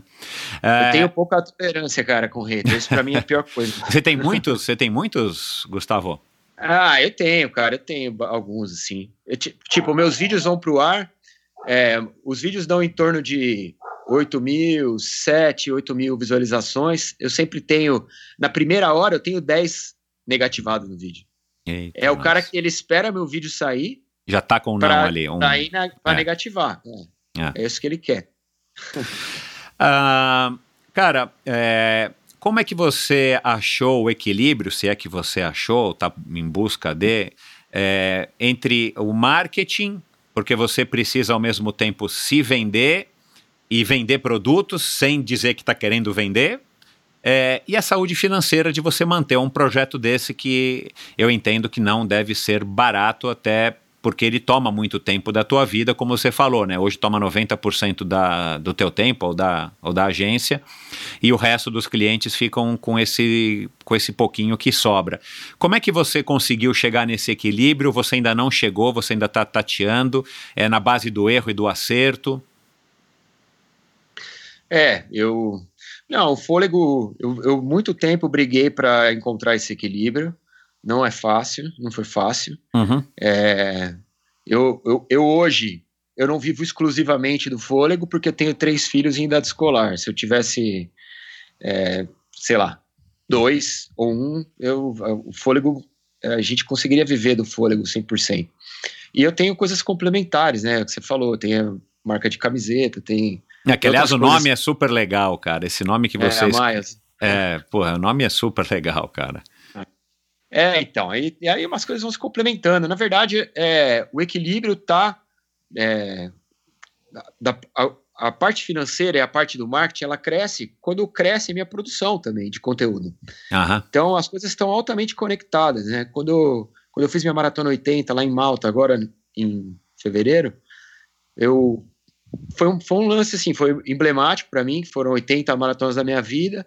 Aquilo gera uma um feedback do público, mais visualização, mais curtidas no, no Instagram, mais comentários. Então, meu Instagram fica inchado e automaticamente eu vendo mais. Uhum. Então, fazer o que eu amo fazer é, traz junto, né? Traz no mesmo pacote a saúde financeira do, do projeto. Uhum. Então, é, é, é, sensacional isso, porque o que eu tenho que fazer é o que eu faço. Uhum. É, eu não busco, e eu não busco artificialmente ativar uma venda ou ativar alguma coisa é, desconectado desse enredo principal que são as coberturas do programa Fôlego. Uhum. Tudo, tá, tudo tem que estar tá conectado, porque aí é orgânico, não, não fica algo artificial, sabe? Uhum. Então Teve... acho que essa é a maneira que eu. Teve alguma que decisão que você tomou, algum caminho que você arriscou tomar, achando que você poderia estar tá acertando e que você errou e abandonou o projeto? É, essas tentativas e erros nesse, nessa busca, elas, elas, é, uh, elas resultaram em alguma coisa que chegou a ir, ao, a ir ao ar, por exemplo, ou que você produziu, sei lá, X vídeos e acabou nunca publicando porque você acabou mudando de ideia, achou que o negócio não, não, não ia ter, uh, enfim, o significado, o valor que você achou que tivesse? Tem, eu tinha um quadro que eu, que eu, eu foi pro ar, acho que umas umas 10, uns 10 capítulos, que era o Corremos, que eu fazia um review da prova. Ah, né, do, tá. Eu ia para uma prova e depois eu falava as minhas impressões da prova. E isso, e eu sempre falo a verdade, né, cara? Então, isso gerou muito mal-estar com alguns organizadores de prova. Aham. Eu acabei é, fechando portas para eu poder trabalhar, que eu preciso estar nas portas, nas provas, cara. Não tem como não estar na prova. Então, eu ia para a prova, falava mal da prova do cara, e depois no ano seguinte eu queria voltar para a prova e o cara não queria que eu fosse. Uhum. Então, eu tive um problema com esse quadro, eu cortei esse quadro, tirei do ar. Eu tive um outro quadro que era que chamava Jantar de Massa, que era muito legal, que eu gravei três episódios, eu ia na casa do corredor, ele fazia uma massa e a gente comia, ah, ia trocando ideia, era tipo que legal. Legal. Era, um puta, era legal. Eu fiz três episódios, nunca foi pro ar esse quadro. Por quê? Nunca foi pro ar. Ah, era, era, a captação era difícil, eu tinha que levar um câmera comigo, não conseguia fazer sozinho. Trabalhoso, né? É, muito trabalhoso, eu tinha que invadir a casa do cara, muitas vezes a casa não tinha iluminação decente, aí tinha que ah. levar iluminação, é, meu, era, era, um trampo que não valia a pena. E eu tinha, tenho certeza que seria uma, um baixo número de visualização comparado com os outros vídeos do canal. Uhum. Então eu decidi não botar no ar. Mas eu tenho os vídeos até hoje aqui, cara. Você deveria, é, você deveria soltar aí uns, sei lá, uns piores momentos ou projetos ah. que nunca saíram do, do papel, é, sei lá. a quarentena, né, cara, que não tem então... que botar no ar. Nós vamos falar disso já já e por fim, atenção, aguardem aí agora que ele vai dizer qual é a melhor marca de tênis e qual é o melhor modelo pra gente poder sair comprando assim que a gente parar de ouvir esse podcast. Cara, e qual foi o melhor conselho que te deram e que você emplacou esse conselho e, você, e meu, você tá agradecendo esse cara até hoje você não tinha pensado, ou você estava em dúvida e alguém falou, meu, vai, faz, ou muda isso, faz desse jeito, faz assado, e que você falou, puta, cara, isso aí foi, é, enfim, foi o melhor conselho que eu recebi aí dentro da, da tua carreira aí dentro do fôlego? Putz, cara, você me pegou, velho. Não sei se eu. E um pior conselho, então? Vai, alguém que dá um conselho ah, que. Aí tem, toda semana tem um péssimo. os, teu, os, teus, os teus. Como é que você chama? De viewers, espectadores, internautas? Viewer, viewer. Viewers. Os teus viewers, eles, eles colaboram nesse sentido. É, com quem que você troca ideias, além da Thaisa e talvez da tua irmã, é, que você troca ideias assim, tipo, meu, tive uma ideia aqui, vou fazer o jantar de massas lá. É, uhum. E alguém fala, não, cara, putz, vamos pensar, não sei se é isso. Você troca isso, você tem alguns colaboradores, alguns consultores, ouvintes, é, viewers. Eu tenho alguns que são ouvintes, assim, eu escolhi naturalmente por questão de, de afinidade, eu escolhi alguns ouvintes que são meus consultores e eu faço algumas consultas com eles é, esporadicamente. Você tem alguma coisa nesse sentido é, para que te filtre uh, também, que seja um fiel da balança para suas ideias, ou você é o, o ditador do fôlego? Não, cara, eu sou um, eu, eu tenho essa, faço essa consulta é, periodicamente. Eu, eu faço o viewer participar muito do programa. No final do ano passado, quando acabou o projeto Boston, eu não sabia o que eu ia fazer esse ano, não tinha ideia né, qual projeto a gente ia tocar, e eu fiz uma enquete lá no, no, no Instagram, falei para as pessoas mandarem ideias, e eu leio todas, cara, e interajo com muitos viewers, eu peço opinião deles muito, e peço muita opinião também de quem está próximo aqui, do Zaca, principalmente, que, que, que trabalha comigo, da Thaisa, eu escuto muito as pessoas, cara, porque no final, é, todos eles vão participar desse ano é, desse projeto que vai durar um ano normalmente, né? Uhum. Então eu escuto bastante. Eu também tenho, eu tenho viewers que eu escuto mais, que são caras que eu, que eu troco mais ideia, não sei o quê. Aliás, eu, eu sou muito monossilábico no, no, no, direct, cara, do Instagram. Eu falo pouco, porque eu tenho que falar com muita gente. Então eu não, eu não, tipo, não me estendo muito. Mas esses, essa meia dúzia aí de, de caras que viraram brothers virtuais, é, esses caras eu converso bastante pelo, pelo, pelo direct. E alguns já conheci pessoalmente também, uhum. nesse processo. Legal. E é legal, são amigos que o Fôlego me trouxe. Cara, isso é assim, eu sou novato, né? Eu sou é, é, petit perto da, da, tua experiência, mas, cara, eu, eu tô curtindo isso demais, né? Da noite pro dia, praticamente, eu tô há três anos no ar só. Da noite pro dia, você ganha um monte de pessoas que parece que você se sente próximo, quer dizer, você se sente próximo e parece que você é próximo de fato, mas você é próximo virtualmente, né? Mas Exato. são pessoas, cara, que eu converso, sei lá, praticamente dia sim, dia não, porque elas interagem muito e eu gosto de ouvir essas pessoas, até porque eu também estou nesse processo de estar tá ainda, né, me, me maturando aqui como, como um enfim, um host de podcast. Mas eu acho isso muito interessante. Eu acho que essa troca talvez seja uma das grandes vantagens da internet, né? Assim, essa proximidade que, que a internet proporciona de pessoas que, inclusive, eu tenho até semana semana retrasada, semana passada, não, semana passada, acho que foi no episódio do Bernardinho que eu gravei com o Bernardinho do vôlei. É, é, cara, eu tive um ouvinte em Malta. Olha lá. Você falou agora Olha, de Malta, legal. me ocorreu. Eu nunca tinha é. tido nenhum ouvinte de Malta, cara. Agora são 72 países que já ouviram meu podcast ou que ouvem meu podcast. E, e de fato, eu não sei nem de onde que são essas pessoas que eu estou conversando. Algumas até sei mas a maioria eu não sei de onde que são. Pode ser que tenha alguém de Malta, pode ser que tenha alguém do Japão, claro, são todos é. brasileiros. Mas enfim, isso é, essa coisa é muito legal. Isso que te dá satisfação. O que, que te motiva hoje a acordar todo dia cedo e botar um par de. Você trabalha usando par de tênis ou você trabalha é, de sapato? Não, cara, eu nem tenho sapato. Eu faz, faz é, uns cinco anos eu joguei fora meu último par de sapato e prometi para mim mesmo que eu delícia, jamais ia colocar cara, outro delícia, sapato. Meu, delícia. Eu vou em casamento de tênis, velho, de All-Star. Legal, cara, que bom lá. Falou uma marca que não tem tênis de corrida ainda, mas a All-Star tá Exato. ouvindo aqui agora, quem sabe eles vão lançar um modelo aí para para homenagear. Eu All-Star, cara, tem uma coleção gigantesca de All-Star, eu adoro All-Star. Legal. É muito louco. É o único tênis que não dá para correr. É. cara, eu já corri muito de bamba. Você lembra de bamba? Você é um pouco mais novo Lembro. do que eu, mas que é o All-Star brasileiro, né? O bamba. Exato. O, alguém inventou copiando o, o Chuck V lá, Chuck não sei o que, do, do, do All Star. Eu corri muito, cara, de bamba. Meu Deus do céu, acho que eu cheguei a fazer São Silvestre de bamba, meu, atenção. É, mas Cara, era, que era, era, é, era o tênis que tinha. mim? Olha lá, faz, uma, faz, um, de, faz um aí de, de All-Star na esteira, cara. Pelo menos você vai ter um amortecimento da esteira. Mas vamos lá. É, o que, que te motiva hoje, cara, depois de ter chegado aí nesse, nesse nível de, de, de sucesso? Eu sei que você tá sempre buscando mais e tal. Mas o que, que te dá hoje um barato de você falar, cara, hoje eu vou acordar e, e enfim, vou arregaçar as mangas, calçar meu tênis e vou fazer um mais um, mais um capítulo do Fôlego bacana? Cara, eu tenho uma. Eu, é lógico que eu quero, como qualquer um criador de conteúdo no YouTube, eu quero ter visualização, eu quero ter mais inscritos no canal, todo mundo quer isso, mas eu tenho uma. Isso pra mim é tão secundário, cara. É assim, a, a minha, o primordial pra mim é inspirar as pessoas. Eu tenho isso, cara, muito claro na minha cabeça.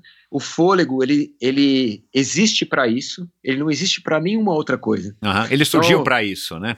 ele surgiu para isso. Então, assim, eu, eu quando eu criei esse, esse canal, quando eu, criei, quando eu descobri esse formato, era justamente para que as pessoas vissem aquilo ali e se sentissem motivadas de alguma maneira. Uhum. Então, quando eu recebo uma, me- uma mensagem, cara, às vezes eu recebo umas cartas, assim, de um viewer que me manda falando, cara, eu, eu assisti seu canal, eu pesava é, 100 quilos, tô pesando 70, você me mo- motivou a sair do sofá, ou então, cara, eu assisti esse vídeo aqui, eu tô chorando porque eu lembrei da minha, do meu irmão, e que corre, então, sabe, só essa, qualquer coisa que inspire alguém vale mais para mim do que 10 mil inscritos no canal. Isso é a primeira coisa. Uhum. E eu acho que quando você trabalha com esse, com essa, com esse foco, com É, esse, com esse mindset. com esse mindset, com esse horizonte, sabe? Você é diferente, cara, porque você quer produzir algo que vai mexer com a pessoa e não simplesmente que ele vai consumir de maneira É, o teu barato é, fugaz. é produzir alguma coisa que você fale, puta, isso aqui as pessoas vão ficar malucas porque isso vai inspirar, porque isso vai tocar. E claro, consequentemente, você acaba tendo mais sucesso se, se, se, se de fato isso acontecer com o próximo vídeo, porque as pessoas vão se engajar mais. Mas é, mas é uma, um propósito honesto, né? Justo, real. É, e que, e que elimina da, do meu, do- da, da minha vida esse- tudo que, que é volátil, cara. E é muito louco isso, porque eu podia muito bem encher o canal com vídeos de, de fácil consumo, que tenham 3, 4 minutos. Isso para mim ia dar um crescimento no canal. É, é. E se comparar com os outros canais da, os outros canais de corrida que existem na web, eu sou o canal que menos cresce Uhum, do que todos. Uhum. Por quê? Por causa disso. Porque eu não, eu não faço isso. uhum. Eu não quero fazer, não tenho a menor vontade. Você fala Aham. assim, ó, vamos fazer um, um review de fone de ouvido? Não vou fazer, cara. Aham, Não quero. aham, Tô afim, sabe? uhum. Eu quero mi- minha cabeça focada num negócio que eu, que eu, que eu sei que a hora que a pessoa assistir, ela vai se inflar e vai, vai falar assim, caralho, isso aí foi bom. Uhum, Gostei de ver isso, sabe? Pelo Uhum. menos já alegrou meu dia. É isso que eu, eu penso assim, cara. uhum. É, é óbvio que, que não, é, não é tudo que a gente produz que é assim, mas o foco é sempre produzir algo nesse sentido. Uhum. É, por falar nisso, cara, de fazer review, né? Você falou agora aí do- dos tênis, eu tô brincando e tal. Ah, cara, é um assunto que tem, tem se tornado. é, tá, enfim, acho que já é talvez polêmico, já faz algum tempo, mas ele tá, tá em voga ultimamente, e, aqui para o meu público do Endorfina é, também, aí desde o começo do ano.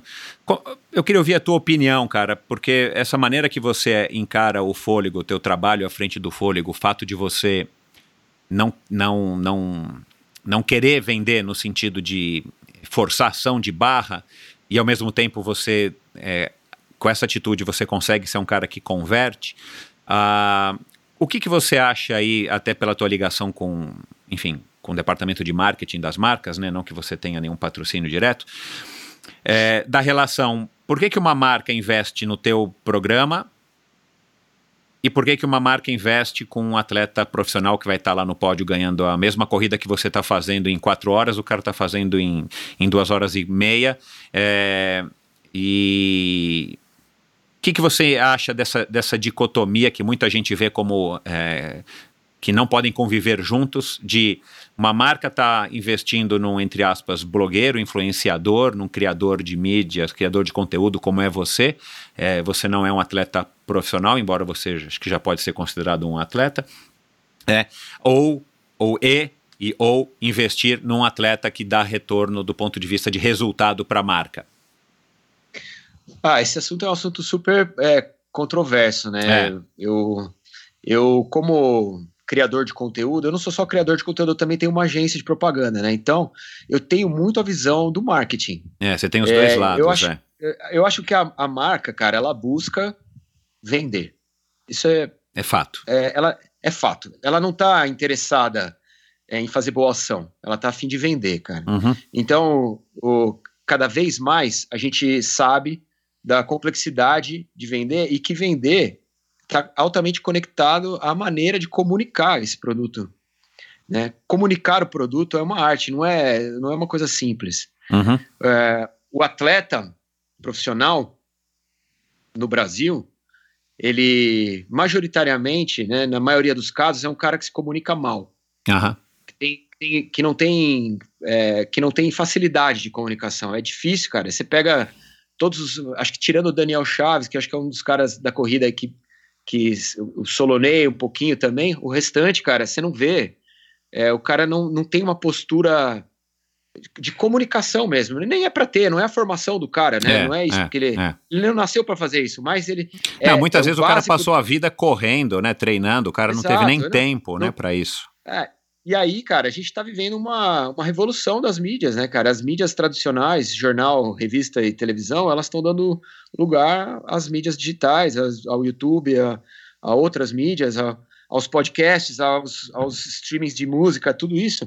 E essa, essa mudança faz com que as pessoas tenham que se adequar. E quem está se adequando a esse, a esse mercado e sabe comunicar, vai acabar pegando ó, os, os patrocínios, vai, pegar, vai acabar pegando os produtos para divulgar. Uhum, Isso é inevitável. uhum. né? Eu, se eu fosse, se eu sou uma marca, eu quero divulgar um produto, eu preciso comunicar esse produto. É mais interessante você colocar na mão de um cara que é um criador de conteúdo que tem 200 mil inscritos no seu canal e fala diariamente um- num vídeo para 12, 15 mil pessoas, ou você vai jogar o produto na mão de um atleta que não vai saber comunicar o produto, que não vai ter acesso a esse mesmo público consumidor. Não faz sentido. E que vai né? correr uma corrida por mês, mesmo que ganhe, né, vai sair uma foto na... E, que é, e que é muito mais caro para a empresa. Uhum, Esse atleta, por exemplo, vamos pensar no caso de, um- de uma marca de tênis, que vai pegar o, o- vai pegar um atleta o profissional ou vai pegar um canal no YouTube. O canal do YouTube ela vai mandar um par de tênis pro cara. É, aham. O canal vai fazer um review do tênis, vai colocar no canal, vai dar ali 10 mil, 12 mil, 15 mil visualizações. O atleta, ela tem que bancar esse cara, ela tem que É. pagar mensalmente esse atleta, ele tem que dar material esportivo todo mês para esse cara, tem que bancar a viagem desse cara. E qual o retorno que o atleta traz para o produto, Tá. para a marca? Agora, deixa, deixa, deixa, eu- deixa eu te fazer uma pergunta aqui, sendo advogado do diabo. Ah, você acha que o esporte, vamos falar da corrida, né, que é basicamente o que você faz. Ah, a corrida, ela sobrevive se a gente não tiver eh, ídolos, pensando aí no médio e longo prazo. Porque existe esse outro lado da moeda, né? É, a gente está agora no meio de uma discussão aqui no Triathlon, não sei se você está sabendo, o Ironman do Brasil teve que cancelar a participação dos profissionais esse ano na prova que supostamente era para acontecer em maio está marcada para agosto e, ninguém tem certeza de que vai acontecer. Porque para bancar a premiação dos profissionais, ainda mais em dólar, né, com dólar aí a quase 5,50, e, e para pagar os royalties para ter uma prova que distribui pontos para o circuito e tudo mais, é, onera muito mais o organizador. É, mas ao mesmo tempo, cara, uma prova como o Ironman de, do Brasil, né, em Florianópolis, sem atleta profissional, ela perde muito do charme e as pessoas vão muito para ver os amadores, mas vão muito para ver as disputas. Pensando na corrida, né? É, vamos supor que não tem atletas profissionais correndo, né? Nessas provas que a gente vê aqui acontecendo todo final de semana em São Paulo, 3, 4, 5, 7, 8, 10 mil pessoas. Você acha, ou uma Silvestre, para falar aí um assunto que todo mundo domina, né? Uma São Silvestre, onde não tenha nenhum africano participando, onde não tenha nenhum corredor de ponta, nenhum Solonei, nenhum Daniel Chaves, é, porque esses caras não têm mais patrocínio, tá to todo o dinheiro, entre aspas, está na, na mão dos blogueiros, a marca tem uma exposição enorme, mas a, o esporte corrida acaba não, não, não sendo tão interessante do ponto de vista esportivo, não de participação, mas esportivo. É, como é que você acha que isso se equilibra? Olha, primeiro que assim, eu acho que a gente não vai chegar nesse momento porque as marcas elas têm uma política de, de, de atletas apoiados. Todas as marcas têm um atleta. Né? E assim, o que se que talvez ajudem muito, no desenvolvimento do tênis, Sim. né, e tal. Ajuda no desenvolvimento, e são caras que usam a marca, e são patrocinados pela marca. Tem, esse, tem essa relação aí de patrocinador patrocinado. É, o, que, o que se discute muito é o crescimento dos blogueiros. E em vez de investir no blogueiro, se investir em mais atletas. Essa é a discussão que Isso, a é, gente sempre é, vê. é, é. Mas assim, a gente, não, a gente não vê cair o número de atletas patrocinados pelas marcas. Os- as marcas continuam apoiando os atletas É. brasileiros. É, até porque investir no blogueiro acaba tem- sendo barato, né, como você acabou de falar. Sim, o que, o que acon- e, e não é só barato, é barato e dá mais retorno. Aham. E- Esse é o grande lance. As marcas continuam com seus atletas patrocinados é, e o fato de não se aplicar mais patrocínios em mais atletas é, vem justamente do que eu acabei de falar também, que é caro patrocinar um atleta. Aham. Não é barato. É. É. muito mais caro você apoiar um atleta do que você investir dinheiro num, num canal de comunicação. Uhum. Né? E, é, teoricamente, vai dar mais retorno investir no canal do que investir no atleta. É. Do ponto de vista de, de venda mesmo, comercial da coisa, não institucional, comercial. Eu acho que não é, que é, não, não tem cabimento a gente pensar no universo da corrida sem atletas de elite, sem atletas de ponta e, e sem marcas apoiando esses caras. Isso tem que continuar, mas eu acho que tem espaço para todo mundo, cara. Afinal de contas, é uma relação de compra e venda, cara, que, que é, no mundo capitalista jamais vai deixar de, de existir. Então, não- Legal. Eu acho que é um caminho natural das coisas é esse e não consigo imaginar São Silvestre sem sem Então, o Solonei correndo, é. eu não consigo imaginar, isso é impossível. Um Iron Man sem o Amorelli, porra, não vai ter. Como É. assim? É, é. Tem que ter, tem que ter, cara. A galera fica lá esperando pra ver o Amorelli passar. entendeu? Exato, é, é, é. É, eu concordo com você, eu acho que um não, não elimina o outro, né? O atleta profissional, não, uma marca que patrocina o Adidas, por exemplo, que patrocina agora o Daniel Chaves, né? Que teve aqui num episódio, ele realmente fala muito bem. Em dezembro foi, enfim, foi um episódio que bateu recordes de audiência é, e é um cara super inteligente. E versado, né? O cara fala, desenvolto e tal. Uma marca patrocina o Daniel Chaves, a Adidas no caso, e patrocina blogueiro A, B ou C, ou influenciador, o nome que quiser se dar para uma pessoa que não é um atleta profissional, mas que divulga a marca. Ou uma moça bonita, né? Que acaba postando fotos com o tênis e tudo mais. Eu acho que eles não são incompatíveis. Agora, o fato é que se o atleta profissional, na minha opinião, tá? O atleta profissional ele não se desenvolver também para gerar conteúdo, ele Ah, vai ter ele uma vai morrer. desvantagem perto do outro atleta. Por mais que ele não seja o campeão, né? E aí, por exemplo, eu acredito que a Adidas escolheu muito bem no Daniel, porque é um cara que vende bem, na minha opinião, ele é um cara que vende bem, um cara se expressa bem, é um cara que tem uma relação boa com as redes sociais, até por conta dessa desenvoltura dele, é, e claro, tem resultados, né? Então, O Daniel, quando ele- desculpa de interromper, Michel. Quando o Daniel fez o qualify dele para a Olimpíada de Tóquio, que acabou não tendo, ele foi disputado a tapa pelas marcas, cara. é, ele, me- ele contou isso aqui no episódio, é, todo mundo sabendo- ligando eu para ele. É, eu fiquei sabendo de marca que anunciou o Daniel antes dele assinar com a Olha Adidas. Teve uma marca que anunciou ele. Ah, o Daniel Chaves é nosso, e não era.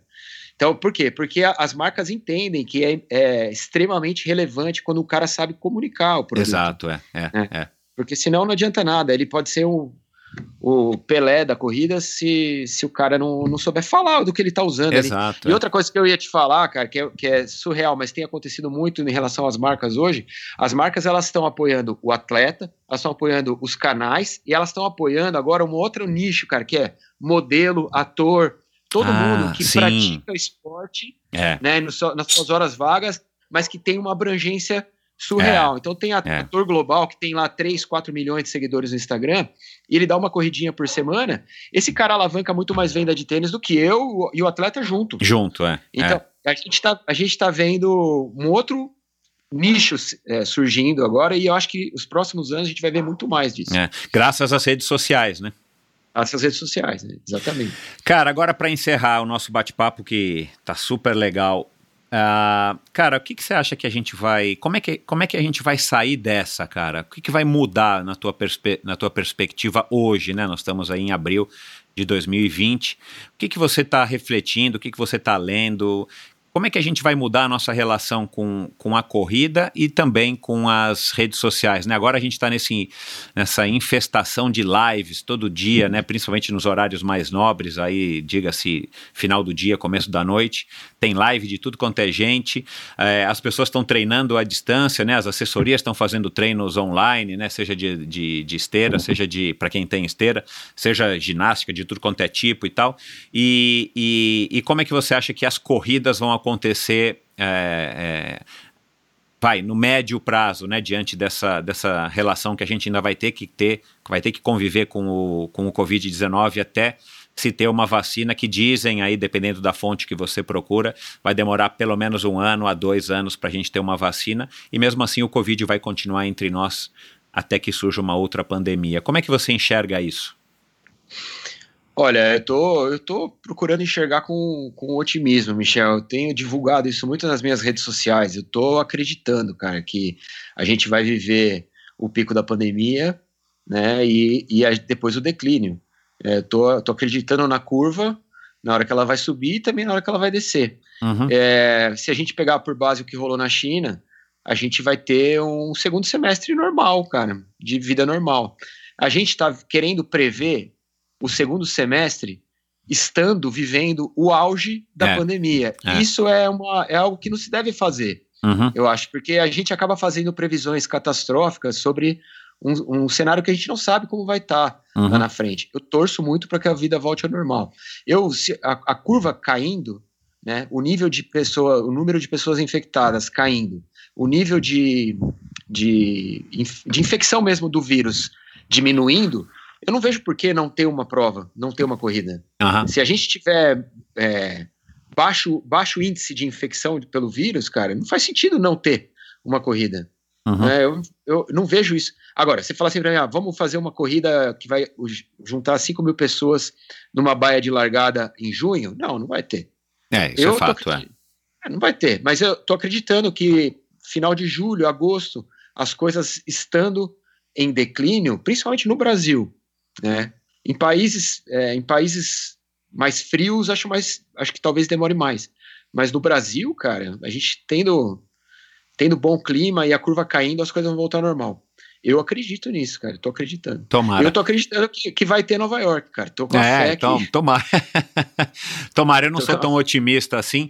Uh, eu acho que eu tô assistindo muitas notícias e tal, mas é, e do ponto de vista do, da criação de conteúdo, da geração de conteúdo, você acha, por exemplo, que essas lives vão se perpetuar, pelo menos por um tempo, até, né, perpetuar por um tempo é uma boa. Elas vão durar aí mais um bom tempo, depois mesmo da, do fim do confinamento. Você acha que vai ter muita gente que vai optar em, em, sei lá, mudar o treinamento, fazer maratonas em esteira, ou vai ter um campeonato mundial de maratona em esteira, é, é, que não, não seria uma má ideia, né? Patrocinado aí por marcas que produzem as esteiras e tal. Um, é, você acha que vai, você acha que, que, que é, essa pandemia vai ser suficiente para mudar isso?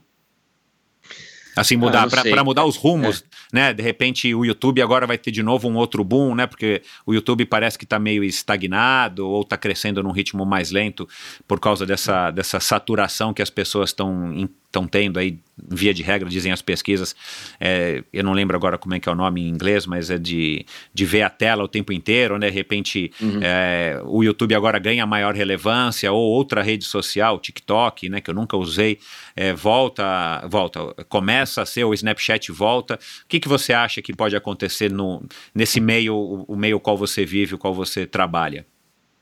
Eu, eu acho que a gente teve um crescimento das redes sociais surreal nesse período surreal. de quarentena, cara. É, eu, é. Tô te, eu tô tendo muito mais acesso no meu Instagram nesse período, apesar de estar tá produzindo conteúdo infinitamente inferior, né? Porque não tem o que fazer, tô dentro de casa trancado como todo mundo, né? Então, Exato.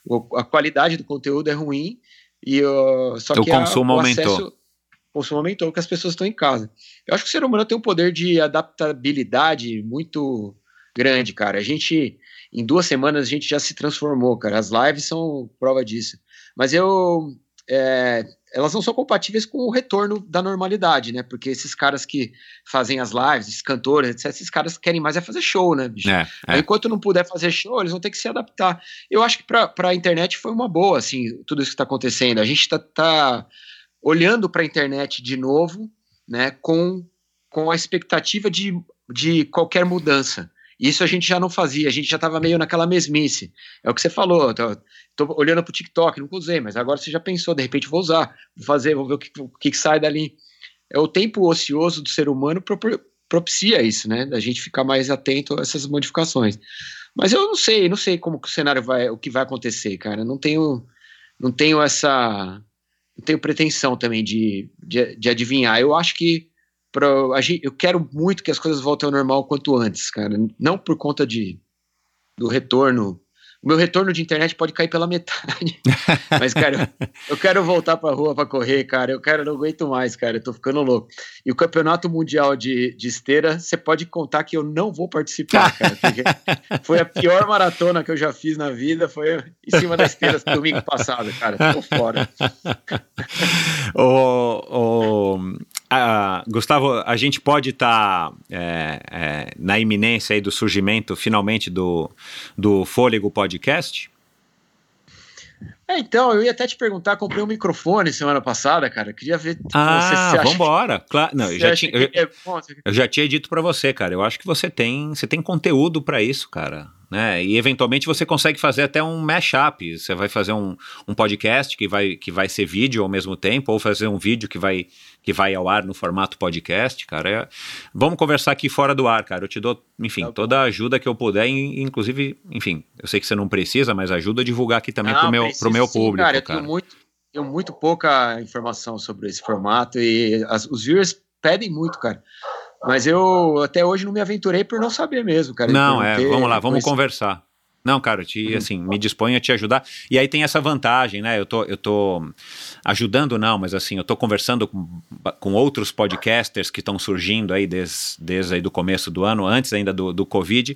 Mas, por exemplo, para mim, a minha rotina aqui de podcaster não mudou nada, né? Porque eu sempre gravei remotamente e eu continuo gravando remotamente da mesma maneira, né? Sim, mudando. Então, então foi um dos, um dos efeitos colaterais do Covid que eu não senti, pelo menos, né? É, então vamos fazer o seguinte: eu vou deixar para que você revele qual a melhor marca de tênis, qual o melhor modelo no seu primeiro episódio do podcast, tá, porque essa história de essa história de ouvintes, essa história de ter downloads e ainda depois você fatura uma graninha sem querer vender dessa marca aí que você vai dizer qual é o melhor tênis do momento hoje. É, Gustavo, muito obrigado mais uma vez, cara. É, desculpa por essa confusão toda que eu vou manter aqui em sigilo absoluto. Ah, foi um prazer bater esse papo novamente com você. Eu já tive dois ouvintes que, que notaram, porque eu já cheguei a mencionar num episódio da semana passada que eu já tinha gravado com você. Então, pelo menos só duas pessoas descobriram a minha gafe. E agora todo mundo vai ter a, a oportunidade de conhecer um pouco melhor aí do, o, os bastidores ou o lado é, que você não revela revela nas suas telas é, do Gustavo, cara. Muito obrigado, foi um grande prazer e sucesso aí no, no fôlego, né, durante a quarentena e para depois da quarentena, se tudo der certo. Obrigado, Michel. Para mim foi um prazer enorme, cara. Foi sensacional, cara. Seu programa é é demais e você, cara, você, você tem as melhores perguntas, bicho. Ah, Eu acho obrigado. que isso é, isso é isso é a isso é a alma, né, cara, do programa. Sensacional, porque saber extrair a informação do entrevistado é uma arte, cara, e você domina. Que Parabéns, bom, cara, obrigado. obrigado, cara. Foi, foi um prazer mais uma vez participar aqui com você e tamo junto, cara. Quando Legal. precisar, é só me chamar. Cara, muito obrigado e uma boa noite aí, meu. Tudo de bom para a família e saúde para todos. Para vocês também, um abração, cara. Valeu.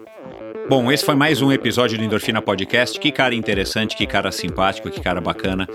Não é à toa que ele tem o sucesso que ele tem e é um cara autêntico, como vocês puderam perceber. Gosto bastante do Gustavo, que me foi alertado por um ouvinte. É, então foi muito, foi um prazer muito grande conhecer o, o Gustavo e, e ele ter aceitado esse bate-papo. Então espero que vocês tenham gostado também. Só para passar aqui, a gente falou sobre o Daniel, o Daniel Chaves, né? Para quem não ouviu, se você está chegando agora através do, do programa Fôlego, você está chegando agora aqui no Endorfina, já gravei um episódio muito legal com o Daniel, que foi ao ar, acho que no.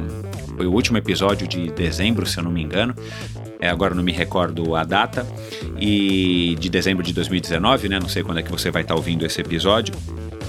É, enfim, é, batemos um papo super interessante. Eu vou colocar aqui alguns links para os assuntos que a gente conversou hoje uh, no post do episódio de hoje no meu site, endorfinabr.com, né? O site do Endorfina, lá você encontra todos os episódios. É, até hoje você encontra é, todos os links para grande parte dos assuntos que a gente conversa, que eu converso aqui com os meus convidados. Eu procuro colocar aí os links para que você possa aprofundar o seu conhecimento ou, ou entender melhor sobre o que, que a gente estava conversando, sobre o que, que o convidado conversou. Então, lá você encontra também todos os posts até hoje do Endorfina Podcast, onde você também pode ouvir os episódios e você pode navegar por um pouco aí do que foi discutido, do que foi conversado e, claro, também acessar as redes sociais, os sites de todos os convidados do Endorfina.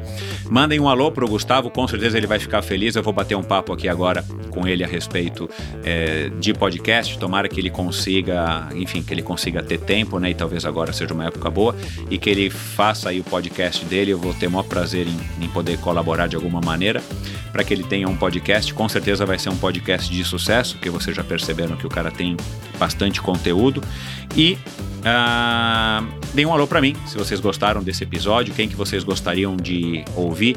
Eu tô sempre aberto, tô ouvindo sugestões de todos vocês.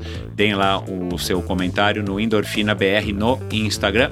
E se você assina, eh, se você segue esse episódio, se você ouve esse episódio pela Apple Podcasts, dá um alô, dá um review, dá uma quantidade de estrelinhas lá para mim na Apple Podcasts, que isso deixa o Endorfina mais relevante para que mais e mais pessoas possam descobrir o meu trabalho aqui, que já vai completar daqui a pouco três anos. Então, muito obrigado. Até a semana que vem ou até o próximo episódio com mais um convidado interessantíssimo, ainda mais agora em épocas de Covid. É, eu estou selecionando aí uma série de convidados fantásticos para é, enriquecer o seu dia, para enriquecer o seu treino, para te inspirar, para te trazer aí novas visões e, e, e ideias e opiniões muito interessantes para que a gente possa evoluir também como seres humanos, mesmo numa época difícil como a que a gente está vivendo. Então, obrigado a todos vocês, obrigado pela audiência e até o próximo. Um abraço.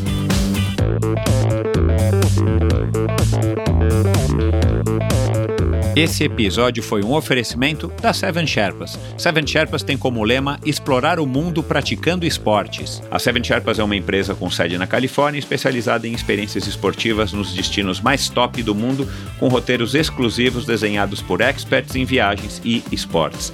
Além do calendário de viagens programadas, a Seven Sherpas tem como grande diferencial day rides em mais de 30 cidades pelo mundo e viagens customizadas para você, sua família ou grupo de amigos. Para saber mais, visite sevensherpas.com, o Seven é numeral, ou Seven Sherpas, quer dizer, e Seven Sherpas no Instagram. Dá uma conferida, as imagens da Seven Sherpas são muito legais, então é, é um barato aí curtir uh, os posts que o Christian Kittler faz no Instagram e depois dá uma olhada no, no vídeo de abertura aí do site Seven Sherpas, é muito legal, ele conseguiu fazer um, uma filmagem on board que dá uma sensação muito bacana.